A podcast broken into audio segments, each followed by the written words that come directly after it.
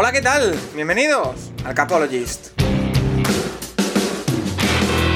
Where I come from isn't all that great. My automobile is a piece of crap. My fashion sense is a little whack, and my friends are just as screwy as me. I didn't go to boarding schools. Preppy girls never looked at me.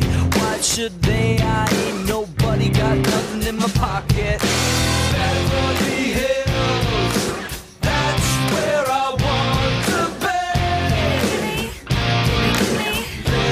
Hola, ¿qué tal? Bienvenidos una semana más al Capologist, tu podcast sobre NFL más eh, interactivo.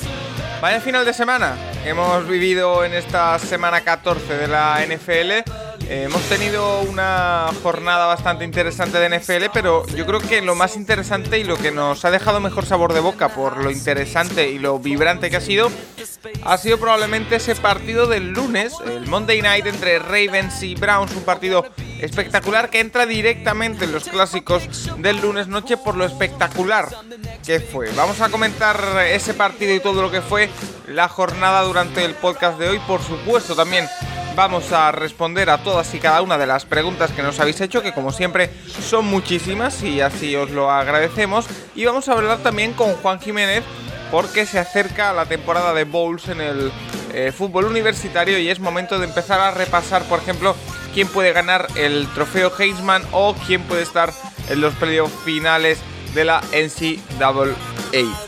Una semana muy interesante que quizá nos dejó un turno de las 7 algo más descafeinado, pero que a partir de las 10 de la noche, ese domingo aquí en España, la cosa fue increciendo hasta que, como digo, vivimos un lunes de escándalo. Para hablar de todo ello y más, como siempre, Rafa Cervera, arroba Rafa Cervera 22 en eh, Twitter, eh, que te escuché ayer en, eh, en Raku, Rafa, estás haciendo una ronda de medios como Florentino Pérez, ¿qué tal? Exacto, no, no a la manera de Joan Laporta, porque no voy a poner una pancarta en ningún sitio, pero, pero sí, sí, sí. No, simplemente yo creo que es curioso, ¿eh? pero ha despertado muchísimo interés el eh, tema del equipo, del de la, el equipo semiprofesional de la, de la Liga Este Europea. Mm, y, bueno, los medios están bastante interesados al respecto, a ver qué puede ocurrir, vinculándolo bastante a los Dragons. Quieras que no, el que se acerque en los 30 años del primer partido de los Dragons está generando una nostalgia especial. No sé si también promovida por ti desde aquí. O sea que al, final la gente acaba llamando y bueno, yo creo que lo que se palpa con todo esto, Paco, es el inmenso interés que hay en Cataluña, obviamente, pero en toda España por, ah, por la NFL y por el fútbol americano. Y que, em, que, sepan aquí todos que uno de los primeros que entrevistaron a Barja Carino eh, fueron los aquí presentes. levantamos la mano. Eh, Nacho Cervera, Nacho Cervera 6 en Twitter. Victoria balsámica de, de Seattle ante Jets. Eh, salió hasta Gino Smith. Pero aparte de eso, ¿qué tal la semana? Bien, bien, bien. lo que has dicho un poco, el turno a las 7 no fue el más apasionante de la historia. Eh, la verdad es que los partidos llegaron bastante decididos al final, aunque hubo un par que se ajustaron, pero bueno, hubo algún partido interesante, alguna confirmación como la de Colts sobre Riders y eh, también con el despido de, del coordinador defensivo de los Riders. Y bueno, eh, a ver qué pasa. Derrota de Saints, que fue la, gran sorpresa de la semana, ¿no? Seguramente. también debo decir que el tema de la semana, que no lo he comentado, va a estar centrado en la NFC Este. Esa división que esta temporada está siendo tan extraña porque, eh, bueno, parecía que se iba a poder ganar con cuatro victorias, pero se está empezando a poner eh, cara, con 5-7 para eh, Giants, 5-7 para Washington Football Team. Vamos a ver, vamos a hacer cuentas y vamos a ver qué le queda a cada uno de los cuatro equipos que conforman esa división y quién se la puede llevar. Y una vez ahí, si pueden hacer algún tipo de recorrido en, en porque ya sabemos que, por ejemplo, eh, los Giants cuando llegan eh, como, eh, como ganadores de división con un mal récord, cuidado con ellos. bueno, vamos a empezar directamente ya. no le voy a dar mucha más vuelta. Lo peor y lo mejor de la semana para cada uno de vosotros. Empiece contigo, Rafa Cervera.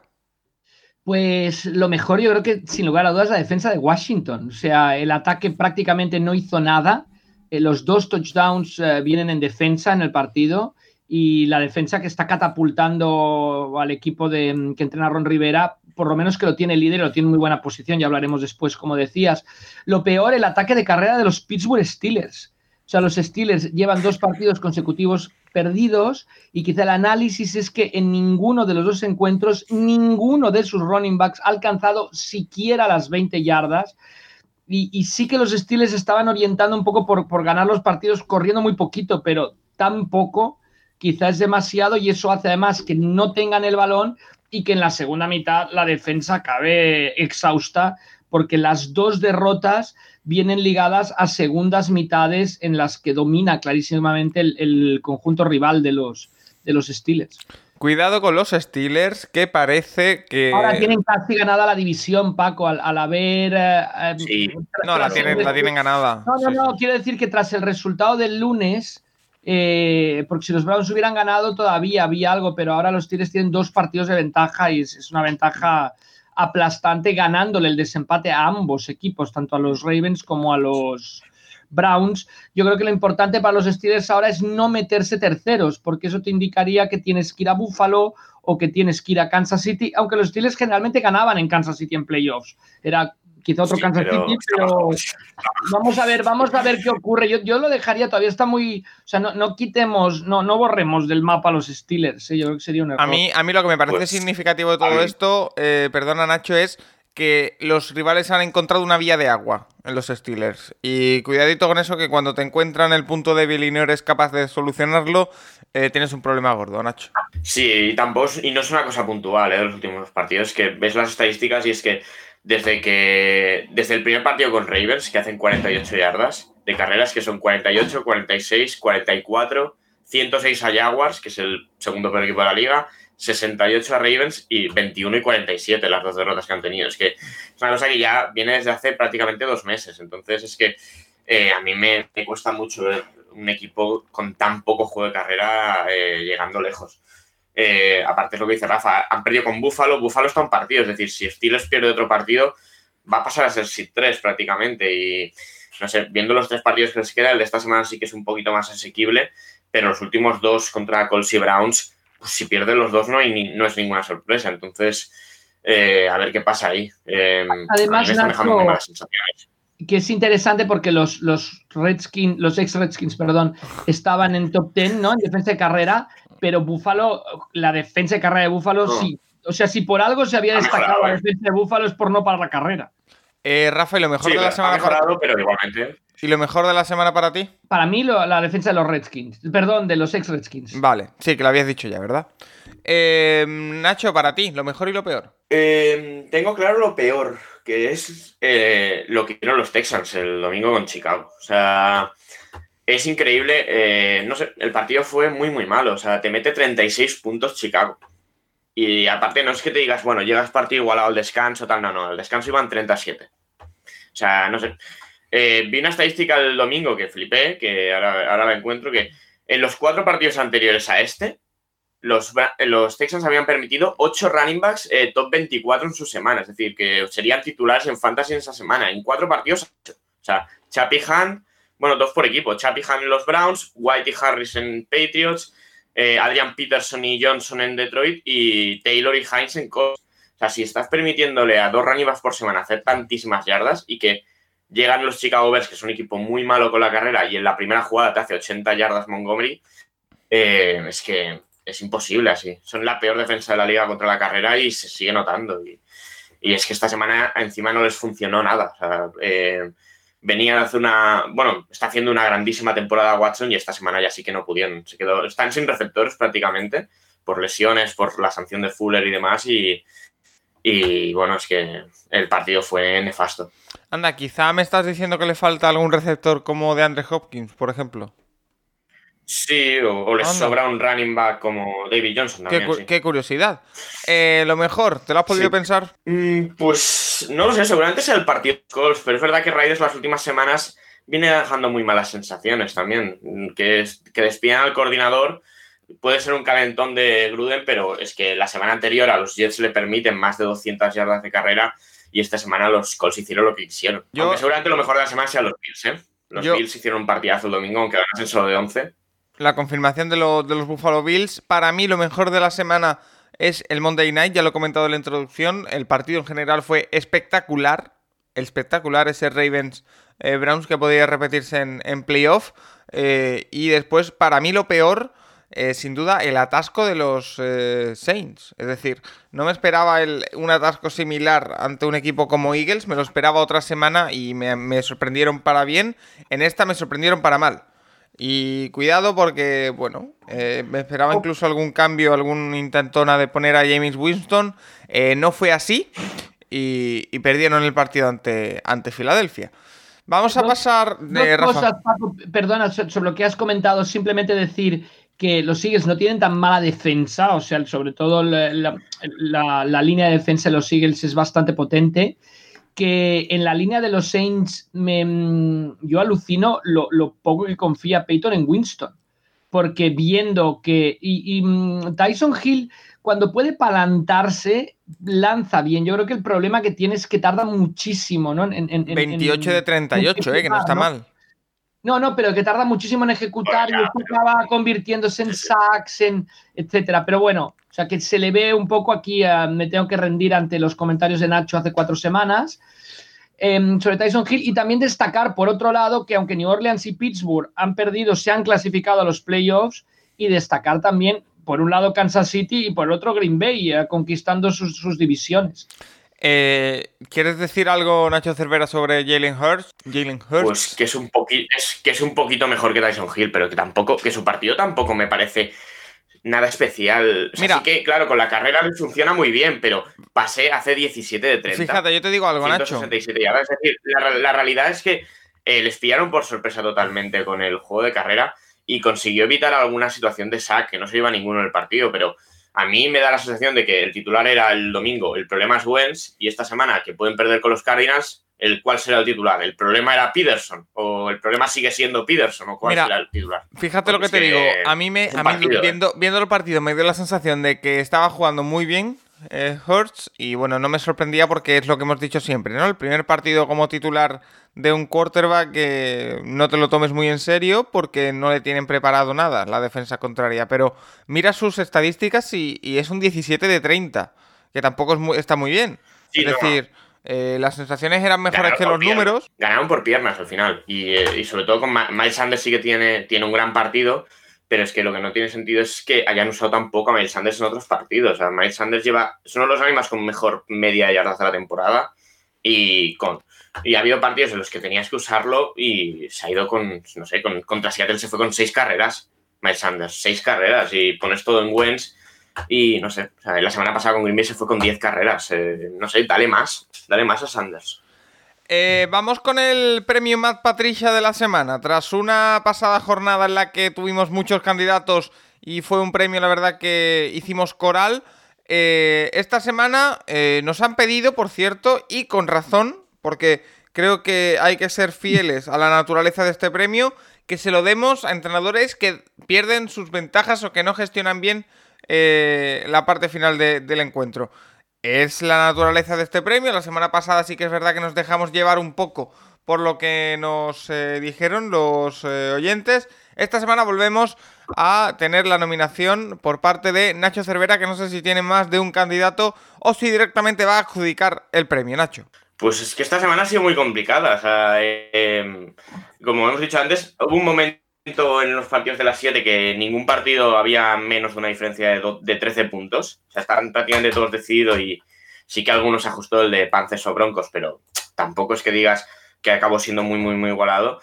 Y, y a las a las 10 lo mismo. O sea, Green Bay sí que fue todo el rato con el gancho ahí cogido Detroit, pero realmente ganaron y no, no, hubo ningún problema. Es que a mí, no sé, realmente si, si hay que dárselo a alguien, yo, yo lo dejaría desierto. Estas Anthony, Anthony Lynn y ese, famoso... Pero, ganaron.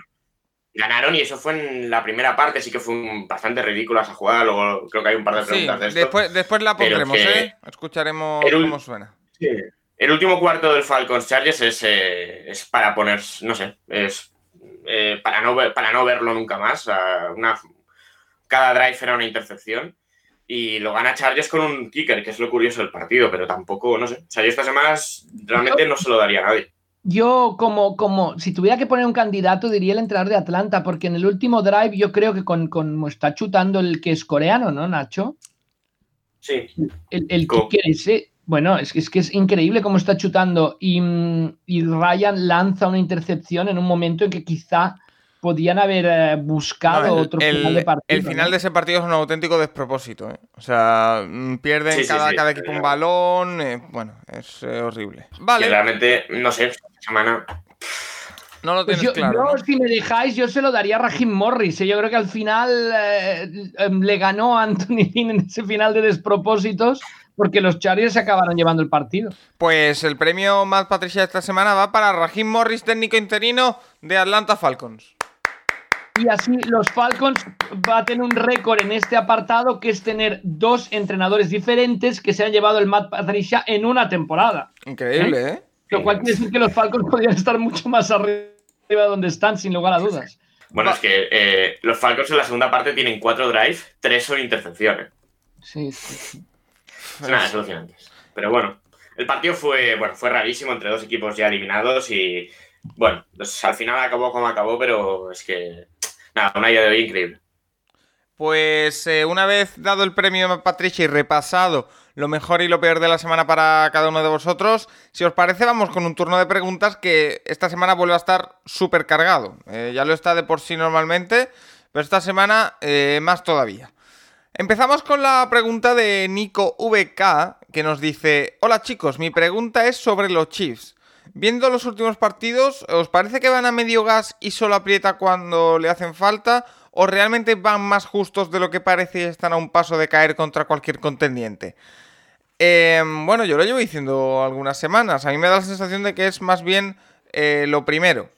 Mm, eh, les falta todavía no han metido la, sexta marcha. Eh, se vio el otro día que estaban sufriendo contra la secundaria de Miami Dolphins y en un momento, eh, al arrancar la segunda mitad, lanzan en 5 minutos 3 touchdowns, se acabó el partido y a otra cosa. no sé si opináis lo mismo, Nacho. Bueno, el partido sí que fue curioso, porque normalmente cuando tienes problemas con intercepciones y fumbles, pues el partido se te iguala mucho y es que pasaron igualmente por encima de Miami. O sea, hubo un momento que iban 10-0 Miami. El resultado al final es solo 33-27, que es bastante igualado, pero igualmente la segunda mitad fue de dominio de, Kansas.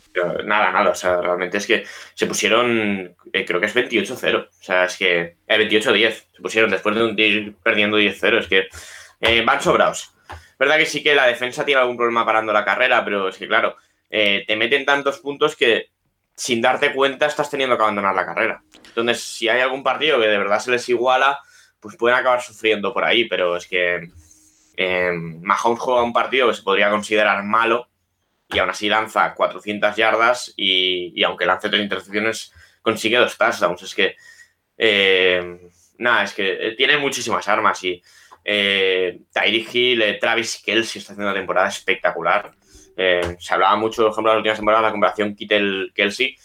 Guau, esta temporada de Kelsey es alucinante, por ejemplo. Y, luego, bueno, eh, luego le haremos un par de preguntas de la mejor pareja de la liga, pues ya veremos, pero está, está, está a nivel, nivel top, obviamente. Eh, Rafa, para ti, los Chiefs, que sí que es verdad que, como decimos, últimamente están dando mucho la impresión de ir a medio gas cuidado porque eh, uno de los peligros de ir a medio gas durante toda la temporada, de regularse, de no ir al, al 100% desde el primer día, es que a lo mejor cuando tengas que meter eh, esa famosa marcha más de la que estoy hablando, no te entre la marcha. Yo, creo, Paco, que el, problema principal de los Chiefs es que mm, hablábamos de los Steelers antes, no es lo mismo, pero el juego de carrera de los, de los Chiefs, que ya ganaron la Super Bowl el año pasado teniendo poco, ningún running back, digamos, desde que se fue Karim Hunt que, brillara, pero yo creo que el juego de carrera no está acabando de funcionar, les cuesta ganar yardas, eh, sobre todo corta, cuando, cuando es tercero y poco, cuarto, eh, segundo y poco, em, situaciones de gol, únicamente seis touchdowns llevan sus running backs esta temporada eh, de carrera. Y yo creo que ahí, no sé, la muestra es aquel día de Tampa Bay, que es al revés, o sea, meten el acelerador al principio, ganan fácilmente y después les cuesta manejar el partido. vamos, no es que Tampa Bay a punto de remontar, pero eh, se le suben a las barbas. Y quizás lo que está ocurriendo, ¿no? Que cuando tienes que, controlar el reloj, cuando tienes que, no ir solo a la por, la jugada espectacular, sino tienes que hacer un drive combinado entre carrera y, pase, no pueden y no sé si eso puede ser un hándicap de cara a los playoffs, ¿no? Esas situaciones, es cierto que a veces que el juego de pase lo utilizan como si fuera un juego de carrera con esos pases cortos, etcétera, eh, los que involucran muchos screens a, varios receptores, pero mm, yo, yo, eso es lo único que me da duda del, del juego de los de los Chiefs y ya lo hemos hablado aquí, cuando a los Chiefs les quitas el balón, cuando les quitas el tiempo de posesión, también eh, defensivamente sufren un poco. vamos a ver qué ocurre, pero yo no los veo tan, obviamente son el mejor equipo de la NFL en estos momentos, pero no los veo tan archifavoritísimos, ¿no? Yo creo que en, cual, en un partido igualado hay, hay varios conjuntos en la propia conferencia americana que les pueden dar un disgusto. A mí la verdad que me siguen dando bastante miedo, no te lo voy a negar. Eh, Iván Girona nos dice, eh, hola, esta semana he visto dos de las parejas más letales de la NFL. Una es Mahomes-Kelsey y la otra Rodgers-Adams. Mi pregunta es doble. La primera, ¿cuál de, los de las dos parejas os parece más difícil de defender? Y dos, ¿pensáis que puede haber otra dupla en la NFL a la altura de estas dos? Eh, empieza por la primera. Em, ¿Qué os parece? ¿Cuál los resulta más difícil de, defender dentro de la NFL? ¿Rogers Adams o Mahomes Kelsey, Nacho? Pues complicada, ¿eh? Em, habría que verlo, pero eh, por ejemplo, la conexión que tiene Rogers con Adams es alucinante. Yo recuerdo, eh, Adams explota realmente el año que se lesiona a Mahomes, se lesiona a Rodgers, el año que, que tiene que entrar, no, bueno, Handley y, pasa de ser un muy buen wide receiver 2 con Jordi Nelson a, comérselo todo y desde entonces sí que está, está, siendo uno de los mejores receptores de la liga. Es verdad que se pierde algún partido al año, pero es que la conexión que tienen es alucinante. O sea, eh, creo que va líder de touchdowns de recepción habiéndose perdido unos cuantos partidos este año. Y lo de Kelsey es alucinante también. Kelsey va camino de ser el primer Tyrant de la historia, que es el, el, jugador con más yardas de recepción. O sea, ahora mismo es líder, 1250 en 13 partidos y tiene 70 más que Metcalf, que es el segundo. Y, bueno, va camino eso. Yo creo que no sé si ha batido ya el récord que, hizo Kittel de yardas, pero si no estará, estará muy pocas. Y eh, pues la verdad es que la pregunta es muy difícil. O sea, para mí, si hubiese que meter otra ahí, sería Mahomes Hill, además. Mahomes Hill, ¿eh? Muy buena. Eh, eh, Rafa. Bueno, yo creo que eh, primero la, lectura de Kelsey es muy interesante porque cualquiera, siempre hablamos de las ligas de fantasy, los running backs, esto y tal, pero que la diferencia entre Kelsey y los demás tight ends de la NFL es abismal, ¿no? Yo hablaba de Waller esta semana en los Raiders, que lo está haciendo muy bien, pero es abismal, o sea, la participación de Kelsey es em, superior a la de cualquier tight end, yo que diría práctica en la historia de la liga. y esto tiene mucho que ver. Ahora, Mm, me parece que es más letal la, pareja Rogers-Adams o más necesario o más... Eh, porque, claro, Mahomes tiene a Hill. Tiene más alternativas, sí.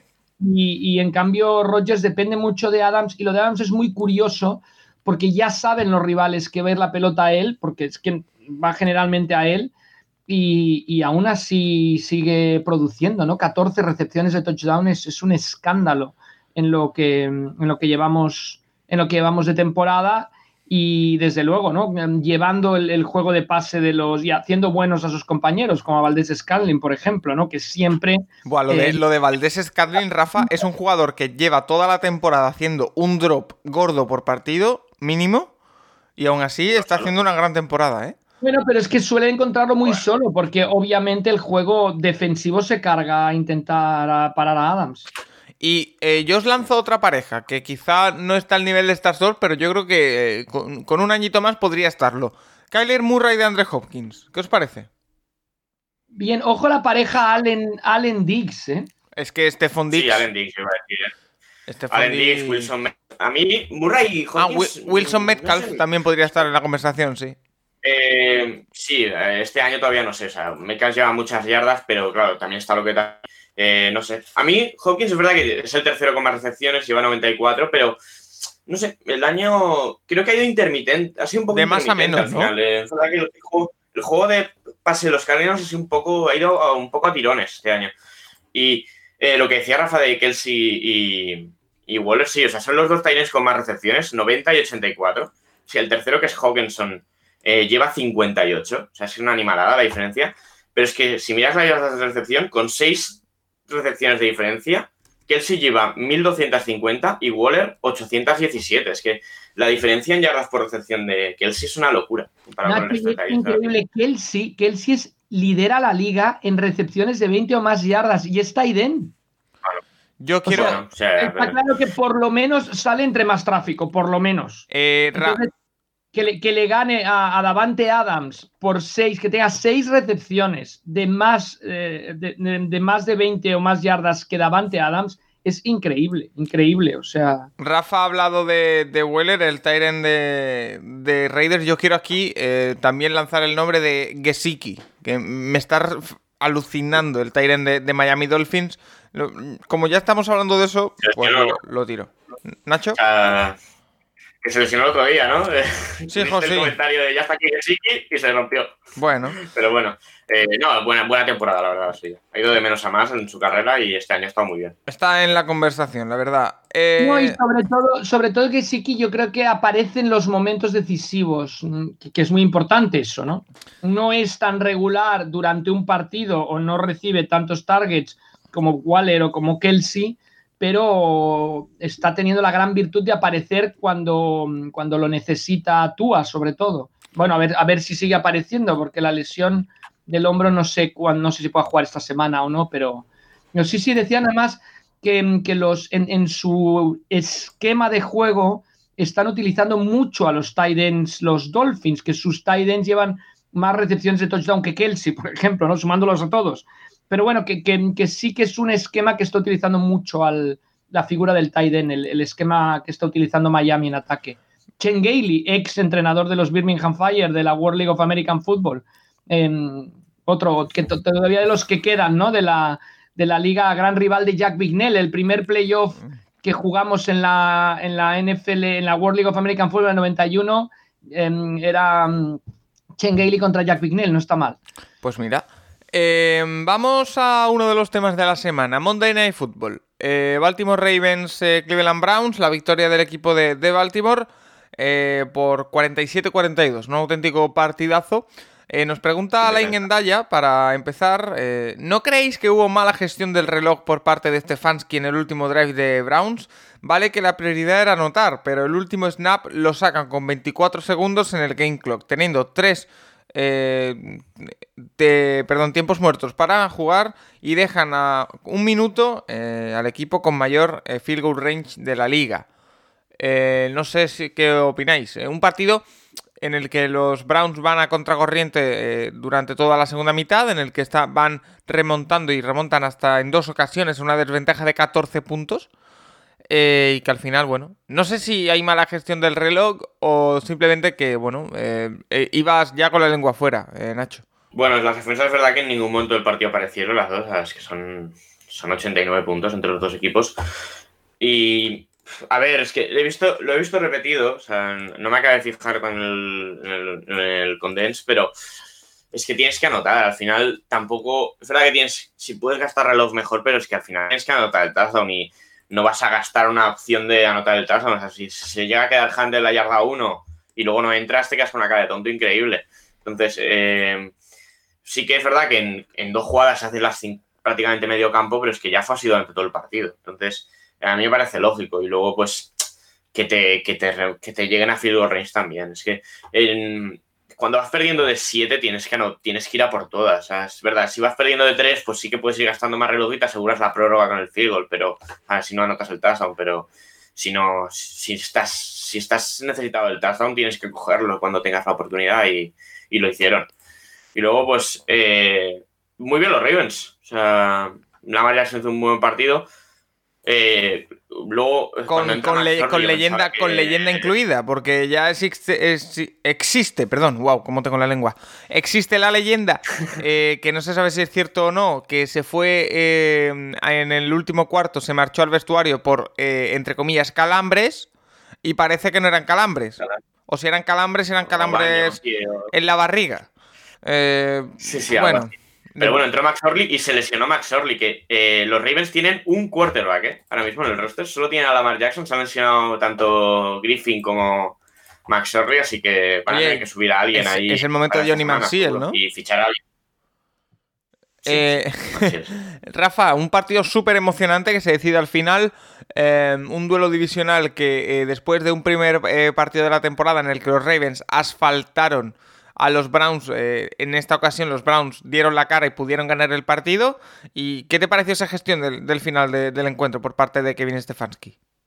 Yo estoy de acuerdo con lo que dice Nacho, o sea, tienes que anotar touchdown, o sea, que el ataque cumple y la defensa es la que no cumple. O sea, yo creo que no puedes atacar pensando que tu defensa no va a poder detener al otro, que, es lo que pasó, ¿no? Y que es lo que pasa, pero que viéndote obligado a anotar un touchdown, quizá pides un tiempo muerto y le ayudas a ajustar al rival, ¿no? Sí que es cierto que podían haber dejado pasar más tiempo antes de ese snap, etcétera, pero yo creo que están tan centrados en anotar y muchas veces acaba funcionando en tu contra, ¿eh? porque muchas veces acabas, como en esta ocasión, anotando el touchdown demasiado antes y acaban después eh, ganándote, como, como fue lo que ocurrió, pero yo creo que es que estás obligado a anotar y que luego la defensa también está obligada a, a responder y no lo hizo. La defensa de Cleveland, una división que los duelos eran netamente defensivos y es curioso porque los Ravens le marcaron 38 puntos a los Browns la primera vez que se enfrentaron pero ahora les costó mucho más ganarles anotándoles 47. O sea que es, que es curioso, ¿no? De, tú te dicen Ravens, Browns, será un duelo defensivo de carrera de pocos puntos y al final mira lo que ocurrió, una locura. Una locura de partido que también nos comenta Iván Girona, que aficionado de Cleveland dice, muy orgulloso de los eh, Browns, se nota que han dado un paso adelante en todas las líneas. Mayfield superlativo a nivel de su mejor temporada, aunque creo que la lástima eh, está en que la derrota se cimenta en un Lamar Jackson imparable, tanto en la carrera como en el pase. Una lástima, pero a seguir soñando. En clave Browns, eh, yo creo que la clave está ahí. es decir, en el primer partido de la temporada caes 38-7, que no es poco.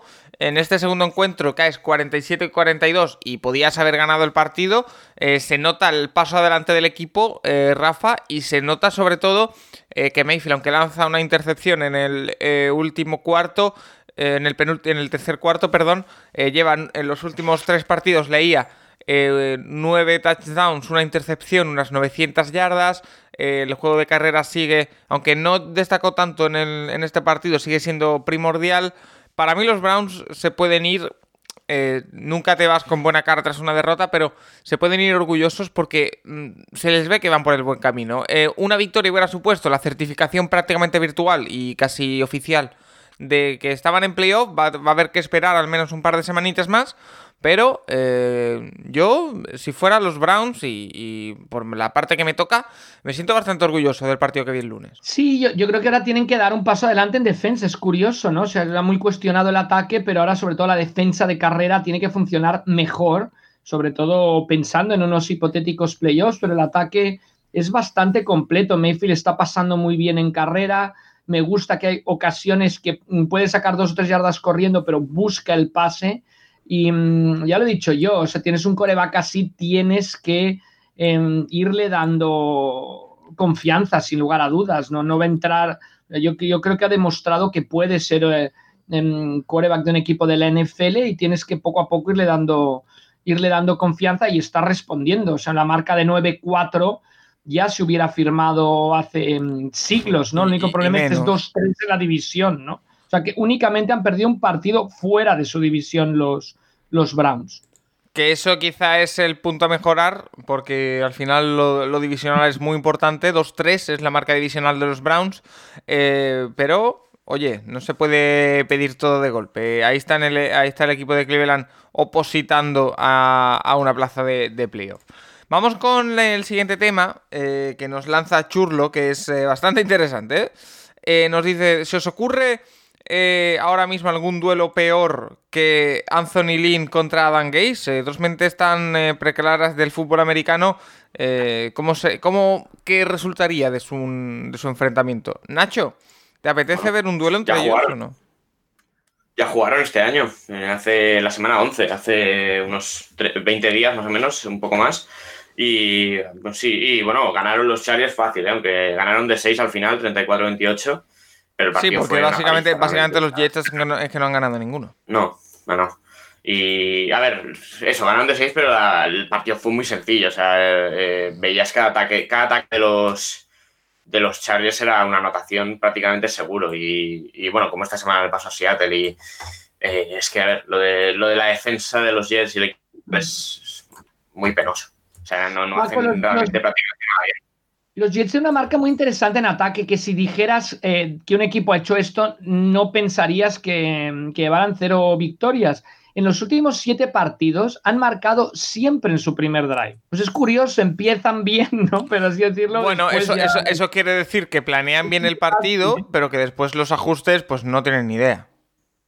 Eh, no sé, es, una pena porque es como un alma en, ¿no? Es, como un alma en pena. Es, un equipo sin dirección ah, alguna y, y, es una pena ver un equipo, mm, ¿no? Mm, nada, como un muerto viviente, ¿no? En un zombie por la NFL, ¿no? O sea, en los New York Zombies en vez de los New York Jets. Es una pena porque mm, en, general, ¿no? En todos los equipos, en todas las franquicias, pues ves un intento de proyecto, ves algo, ves cambios, ves y aquí no, ¿no? O sea, los Lions mismos, pues han cambiado el head coach, han buscado, ¿no? Maneras, fórmulas. Eh, los Texans hablaban Nacho, bueno, tienen a Watt, tienen a Watson, tienen pero es que aquí no, no ves nada, bueno, La figura de Darnold que se va diluyendo. Bueno, Rafa, lo, lo bueno... Lo bueno... principio el general manager es bueno, ¿eh? El general manager es bueno y el último draft también, pero claro, pues la, de la plantilla es muy, muy poca y el entrenador es malísimo. Pero bueno, aquí, eh, lo que decía Rafa es que, claro, eh, empiezan 0-3, pero es que el partido acaba 43 esta semana. ¿eh? Es que... Con Gino Smith en el campo. Sí, bueno, pero eso, es circunstancial. sí, circunstancial, pero que, eh, entre cuando todavía eh, estás en el tercer cuarto, joder. Sí, sí, sí.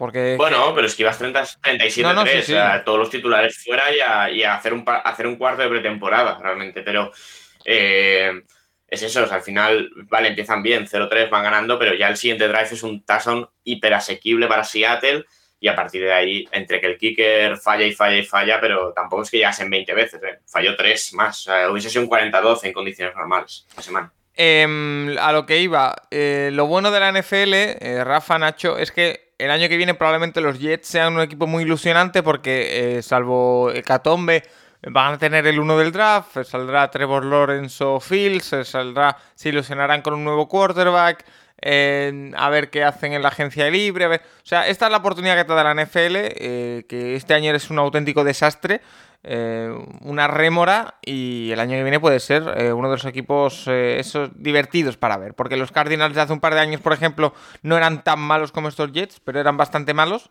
Y, fíjate ahora con Kyler Murray, de Andre Hopkins y compañía, se ha convertido en un equipo súper, súper divertido. Las Fumble dice... lo mejor de todo lo mejor de todo es que si ganan un partido pasan a ser el 2 del draft. ¿eh? O sea, si igualan a récord a Jacksonville, el 1 es Jacksonville. Es que imagínate, sería ya. Con 1-15 Jacksonville sería el 1 del draft. ¿eh? Si empatan a 1-15, o sea. Eh, Last Fumble dice: Hola, ¿veis a Patriots con opciones reales de meterse en playoff? ¿Quién tiene más opciones de no seguir el año que viene en Patriots? ¿Bailey Chick por jubilación o Cam Newton? Enhorabuena por el programa. Gracias, eh, Last Fumble. Eh, la derrota del jueves noche, que parece que dejamos el partido muy, muy atrás, pero sucedió de eh, Patriots ante Rams, una derrota clara. Eh, es que yo lo llevo diciendo mucho tiempo y lo digo un poco de broma, pero es que si estos Patriots, estos Patriots, con todas las bajas que tienen, con los jugadores que han, de hecho de, han decidido no jugar esta temporada, con todo eso, si se meten en playoff, de verdad es para cerrar la liga y, darle las llaves a Bill Belichick y decir, toma, toda tuya, se acabó. Eh, me parecería, es que me parece lo normal que no se metan y, y, no se van a meter porque la, en la americana va a hacer, van a hacer falta como 10 victorias y los eh, ya no llegan. Entonces, eh, por mucho calendario que tengan, les queda Dolphins, Bills y Jets, que salvo el último partido contra los Jets, el resto me parece que es muy difícil. Yo creo que eh, su récord puede ser un 8-8 y gracias después de esta temporada. Entonces, eh, yo personalmente, no sé vosotros, eh, Nacho, creo que no se meten en playoff, por supuesto, y creo que Cam Newton no va a seguir el año que viene. No sé tú. Sí, a ver, bueno, yo puse el 8-8 a inicio de temporada y es que tiene, tiene pinta que va a ser algo así. ya tiene mérito, ¿eh? Un 8-8 con la plantilla que tiene. Sí, sí, sí, por supuesto. Y a ver, lo de Newton, lo de Newton es que no, no tiene. No, Eh, está, yo creo que está jugando realmente porque el ataque está pensado realmente para él y no lo puedes cambiar una semana para Steedham, porque Steedham no, no puede hacer nada de lo que hace Newton. Y luego que tampoco ha, tampoco ha demostrado que sea nada fiable, pero eh, es que el, equipo no da para más. en ataque apenas sí tiene un buen juego de carrera. Harris en su segundo año está haciéndolo bastante bien, eh, pero en el juego de pase Harry no ha acabado de ser lo que tiene que ser un primera ronda, Edelman no está, no tienen Tyrens, es que no. Y luego la defensa de los que sean. La mayoría de los optados les pillaron en defensa, que es su lado fuerte. Eh, ya tiene mérito y 6-7 y, y, no tiene muchas opciones. Belichick no se va a retirar, o sea, no, va a seguir allí hasta que él quiera. Y yo creo que tiene ganas de demostrar que puede volver a, a ganar, aunque no esté Brady ahí. Y bueno, pues les toca tal vez un año de reconstrucción eh, pero bueno, es una reconstrucción sin, sin, perder muchísimos partidos, no es una reconstrucción traumática. Entonces, eh, pues tal vez, en, tal vez el año que viene vuelvan a ser equipo de playoff o muy competitivos y en, y en 2022 de verdad aspirantes. Veremos qué hacen con la posición de cuarto, porque ningún cuarto de los que tienen es, es un titular, la NFL. Entonces, a ver cómo solventan eso. O sea, puede que esté Newton ahí el año que viene, pero no de titular. Eso es imposible. Rafa. Bueno, con una coreback corredor no puedes ir a ningún sitio en la NFL. Puedes ganar algún partido, algunos partidos, pero no puedes ir a ningún sitio. Eh, los, los Patriots, sus corebacks han lanzado siete pases de touchdown en lo que vamos de temporada, cinco de Newton y dos de Steedham. O sea, así es, es imposible, imposible que se metan a los playoffs y como botón solo hay que ver el partido del jueves pasado, esa, esa acción que tenían de cuatro jugadas y gol para anotar en tercero y gol y cuarto y gol, dos carreras iguales de Cam Newton y, ya vimos lo que dices tú, Paco, enseguida las defensas ajustan, se preparan, ya saben que, van a, que va a venir y, los Rams dominaron la línea de scrimmage con una facilidad aplastante. Entonces, ya no solo por lo cara que está la plaza de Wild Card, la séptima plaza de, de Wild Card en la tercera de Wild Card, séptima de playoffs en la americana, sino es que los, los Patriots no se merecen entrar a playoff con el estilo, con la manera en la que están jugando y sí que ahí va a haber, yo creo que Belichick seguirá y habrá un cambio muy, es muy interesante lo que va a ocurrir en la fuera de temporada en, en New England, a ver los cambios que, que, se realizan buscando ese coreback, no sé, vamos a ver a quién trae, será una de las apuestas más interesantes, a quién van a traer de coreback los, Ahí... para la próxima temporada. Esta los pilló, yo creo que algún plan tenían, y, al final, entre la pandemia, etcétera, no, no, pudieron ejecutar el plan que tenían, porque no. Yo todavía sigo pensando que tanto Brady como los Patriots, o como Belichick, Brady y Belichick, y sobre todo Kraft, todavía se llevan las manos a la cabeza pensando en que Brady no está vestido de New England Patriot. Y también Brady, ¿eh? aunque Brady, obviamente a Brady lo arroparon muchísimo los, los Buccaneers con fichajes, con esto y más o menos han ido saliendo, pero la versión que estamos viendo de Brady, aunque lance muchos pases de touchdown, no es la de control del ataque que tenía en New England con peores em, receptores posibles en los Patriots que los que tiene ahora. Porque, eh, Rafa, mm, hay varios quarterbacks que parecen que pueden salir al mercado. Eh, los eh, Patriots van a estar ahí intentando pescar. Eh, se me viene a la cabeza el nombre de Sam Darnold, se me viene a la cabeza el nombre de Carson Wentz, se me viene a la cabeza, no sé si un Andy Dalton de la vida. Stafford. no, Andy Dalton no. Stafford, eh, Ryan. Eh, no, no, hay Ryan. Ryan, Ryan, Ryan, Ryan lo coge Belichick y Josh McDaniel y... Pero bueno, no sé. pues es muy interesante. Si en el draft, si opten por un joven, si opten por un, no sé, no, no podemos olvidar más Ryan, jugó en Boston College, favorito del público. Bueno, no, no sé, es, curiosa la decisión que tomen, ¿eh?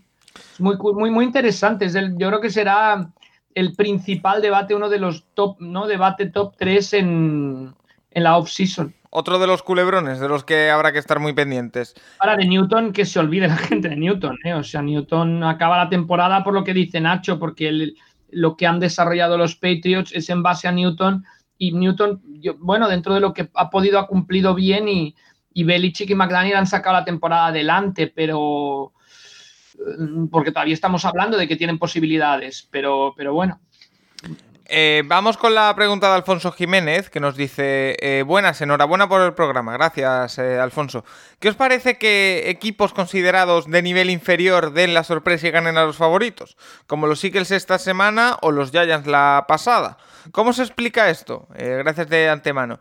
Pues Rafa, yo creo que aquí tiene mucho que ver el concepto de, eh, sobre todo en estas victorias que, nombra Alfonso, la de Giants la semana pasada ante Seahawks, la de Eagles ante Saints, eh, el encaje de los equipos. Es decir, puede que un equipo como Eagles, por ejemplo, no esté teniendo una buena temporada y está teniendo muchas bajas y el equipo no está rindiendo al nivel que se espera, pero eh, preparan muy bien el partido contra Saints y sus virtudes encaja bien en los defectos del otro equipo.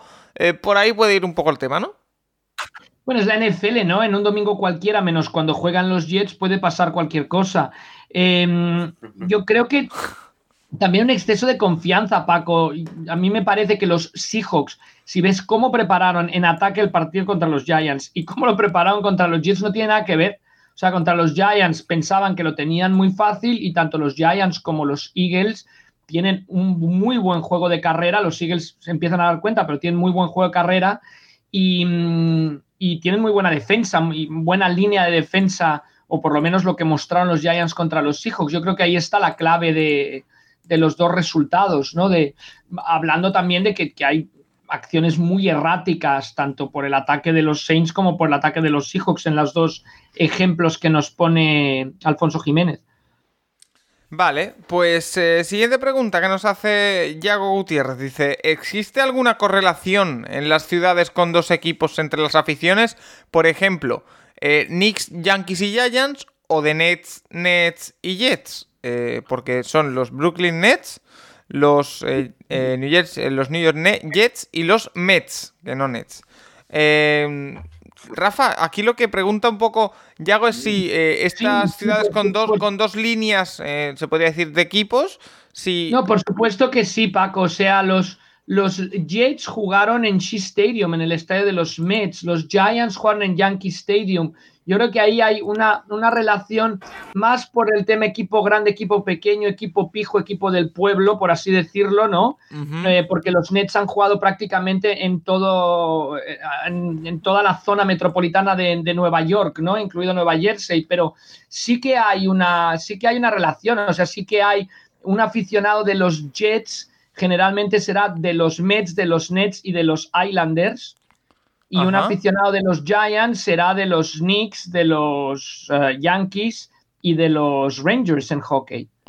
Vale, o sea que sí que hay relación. Y bueno, también tiene que ver, por ejemplo, en, por ejemplo, en New York. Los Rangers juegan en el Madison igual que los Knicks, o sea, sí que. Y que no, hay, no hay una hermandad, no son franquicias hermanas, pero sí que hay una relación y sí que tiene que ver con el típico aficionado al deporte bueno, ¿no? El, aficionado al deporte de, no sé, tú sabrás mejor de ciudades de España, pero el aficionado al deporte más de mm, duro, de, que le gusta, ¿no? que, el deporte es como una válvula de escape y el aficionado al deporte, que el deporte es más como la, diversión que, acaba, ¿no? Con la con el entretenimiento del fin de semana. Pues eh, sí, eh, vamos con. Antes de ir a la siguiente pregunta, eh, quiero que veamos algo. Así que os pongo un cortecito que son unos 25 segundos y lo comentamos. He's got it straight ahead for a first down. He's barely getting enough. No timeouts. Now you got to get to the line. I don't and know. You know what I said first down. It yes. marked him short. And now they're going to rush the oh, field goal God. team out. Oh, this is looking like a disaster. Oh, what a disaster for the Chargers.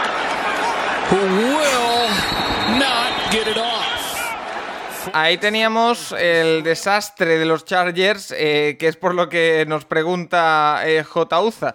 ¿Qué os parece la jugada del field goal de Chargers en los últimos segundos del segundo cuarto? Creo que esta semana no hay duda de quién merece el premio Patricia. Enhorabuena, como siempre. Gracias, eh, J. Uza.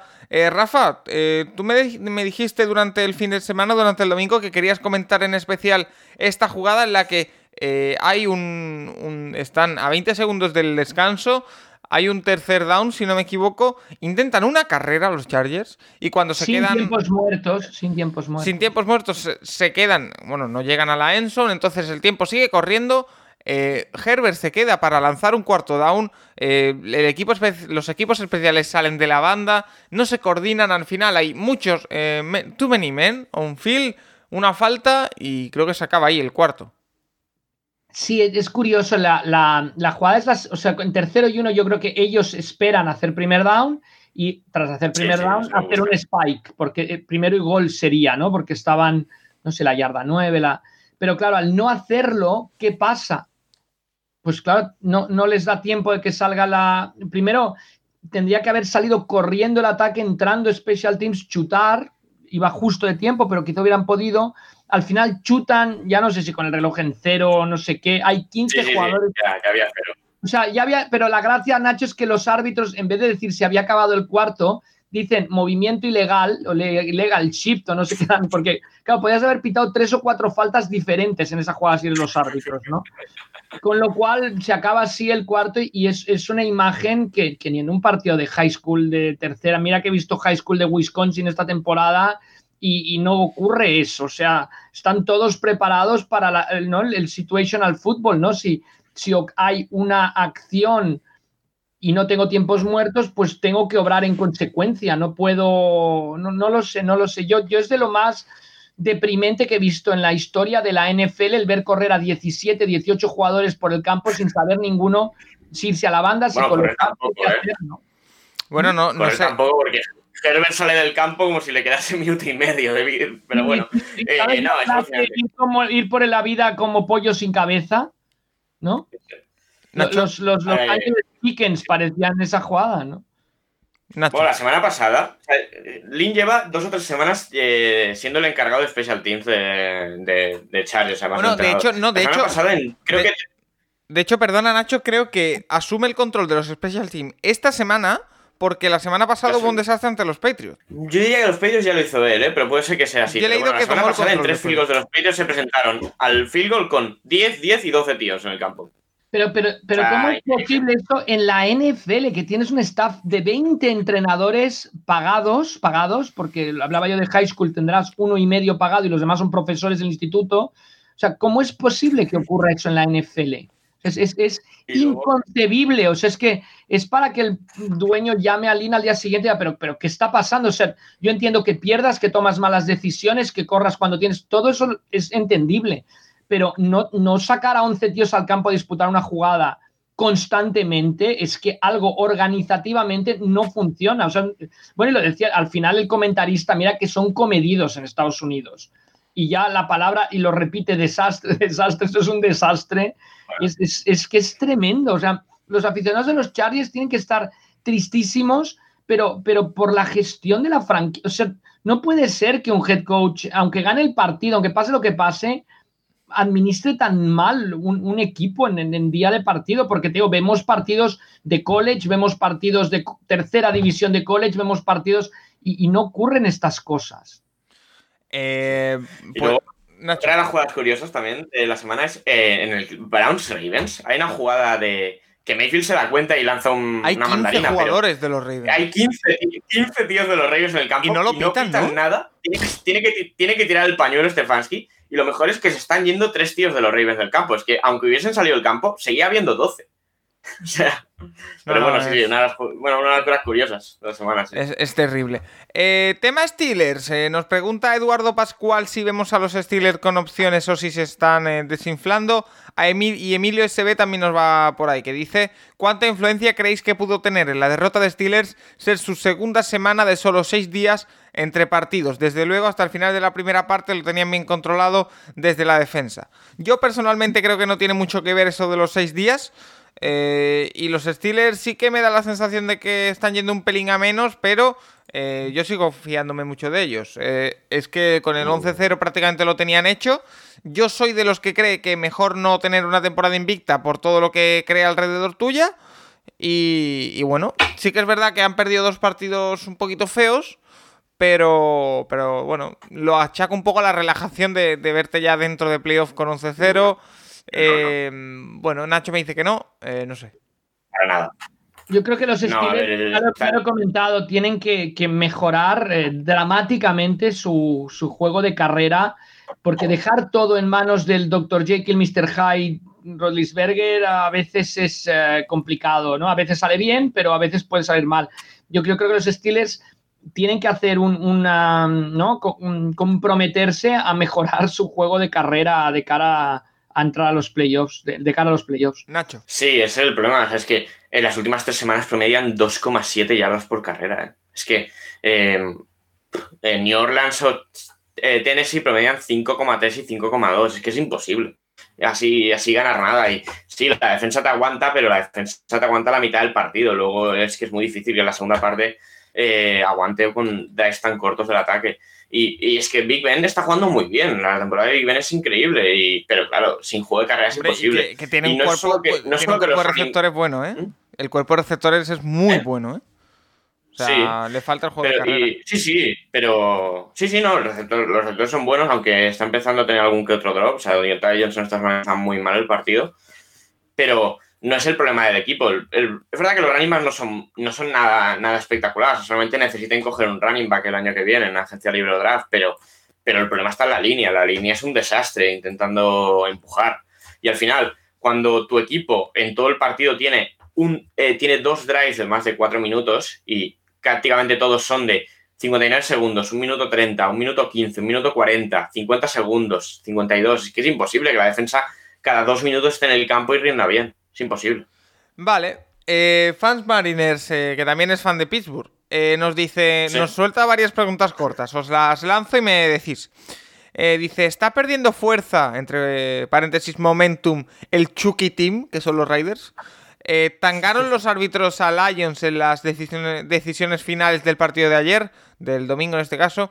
¿Son los Jaguars la víctima favorita de Derrick Henry, a, las que más, la que más destruye, vamos? Nos lanza varios temas que me resulta muy interesante este popurrí porque eh, son temas de los que no hemos hablado. Los Riders, dos derrotas consecutivas. Eh, los Lions que vuelven a, perder un partido en instantes eh, finales. Y el tema de Derrick Henry, Tennessee Titans, que tras esa derrota un pelín fea, sobre todo por la primera mitad, ante Browns vuelven a, recuperar el, ritmo. Eh, Nacho, no sé qué quieres comentar de estas tres cosas. Bueno, los Raiders es que tienen muchos problemas eh, contra el juego de carrera. La defensa eh, es que es verdad que tiene, tiene, no está mal, pero es verdad que les falta, les falta todavía un año seguramente y el coordinador no ha funcionado. Es que los últimos partidos les han hecho eso, 206 yardas les hizo los Jets la semana pasada, esta semana 212 y Jonathan Taylor, que apenas había hecho nada, las últimas dos semanas lo ha hecho muy bien y contra Colts se salió otra vez. Entonces es que es muy difícil jugar así. O sea, los últimos cuatro partidos te han hecho más de 100 yardas. En seis de los últimos siete. Es que eh, si no defiendes la carrera contra luego en playoff es prácticamente imposible que, juegues bien contra la mayoría de equipos. Entonces es que eh, sí, a los Raiders se les está cayendo. O sea, no. Están a, dos, están a un partido de los playoffs. O sea, siguen teniendo opciones. Juegan con Miami creo que es la semana que viene, pero no tiene buena pinta. Eh, Rafa, estos tres temas, la derrota de Lions ante Green Bay Packers, eh, los Riders que están cayendo un poquito y eh, el otro tema que nos lanzaba Fans Mariners, los Tennessee Titans. ¿Qué te apetece comentar sobre esto? Perdón, abro el micrófono ahora sí. El ah, primer tema, primer tema eh, de la, los Raiders yo creo que están un poco llegando a su nivel. Yo creo que este es el nivel de los Raiders. En defensa han recibido 391 puntos, eh, dos menos que los Jets y siete menos que los Cowboys, que son las dos peores defensas en cuanto a puntos encajados en la temporada. Entonces, así no puedes llegar a ningún sitio. Entonces, están donde tienen que estar, han, han perdido, han ganado partidos de, de tiroteos, como el de Kansas City, y han perdido otros también de tiroteos, estuvieron a punto de perder contra, contra los Jets, ¿no? Eso en cuanto a los Raiders. ¿Tangaron los árbitros a los Lions? No creo, hay, hay un par de decisiones controvertidas, pero la, la, la, recepción de Jones no es recepción, se, se analizó y se vio que no era. Sí que caen con el casco contra Stafford, que se puede pitar falta, pero hubiera sido mitad de distancia porque eran, estaban ya en las últimas 10 yardas de los Packers. O sea que no, o sea, para mí no tangaron los árbitros a los, a los, a los ah, Lions, merecidísima victoria de Green Bay, muy buen partido y jugaron bien los Lions también. Y lo de los Jaguars ya no es que sea la víctima de Derrick Henry, es que es la víctima de cualquier running back estelar que se pone en el uniforme de los Titans. Chris Johnson, por ejemplo, 228 yardas contra los Jaguars en, en su carrera en 2009. O sea que ya no es solo Derrick Henry, es que los Jaguars cada vez que defienden a los Titans de carrera, históricamente los running backs de los Titans, obviamente Henry, pero antes también Chris Johnson, eh, hacen una pila de yardas. O sea que sí, sí, es algo especial cuando los Jaguars se enfrentan al uniforme del equipo de los Titans. Vale, vamos con el tema de los eh, Washington Football Team que nos han preguntado bastante. Tenemos eh, varias eh, preguntas al respecto. Ferran Alemán dice, viendo el nivel de la defensa de Washington, ¿creéis que si llegan a playoff puede ganar algún partido? Y si es así, ¿qué quarterback pondríais? Gracias. Juan Fútbol nos dice, ¿hay algún equipo que necesite más un quarterback que Washington Football Team? O mejor dicho, ¿dónde les luciría mejor un buen quarterback que, que en Washington? Yago Gutiérrez dice, hola, tras escuchar el caso de Washington Football Team y el de los Indians, tengo una pregunta que ya hace tiempo que me ronda la cabeza. ¿Algún propietario o el grupo inversor eh, tiene equipo en alguna de las. Eh, tiene más de un equipo en, alguna de las eh, grandes ligas?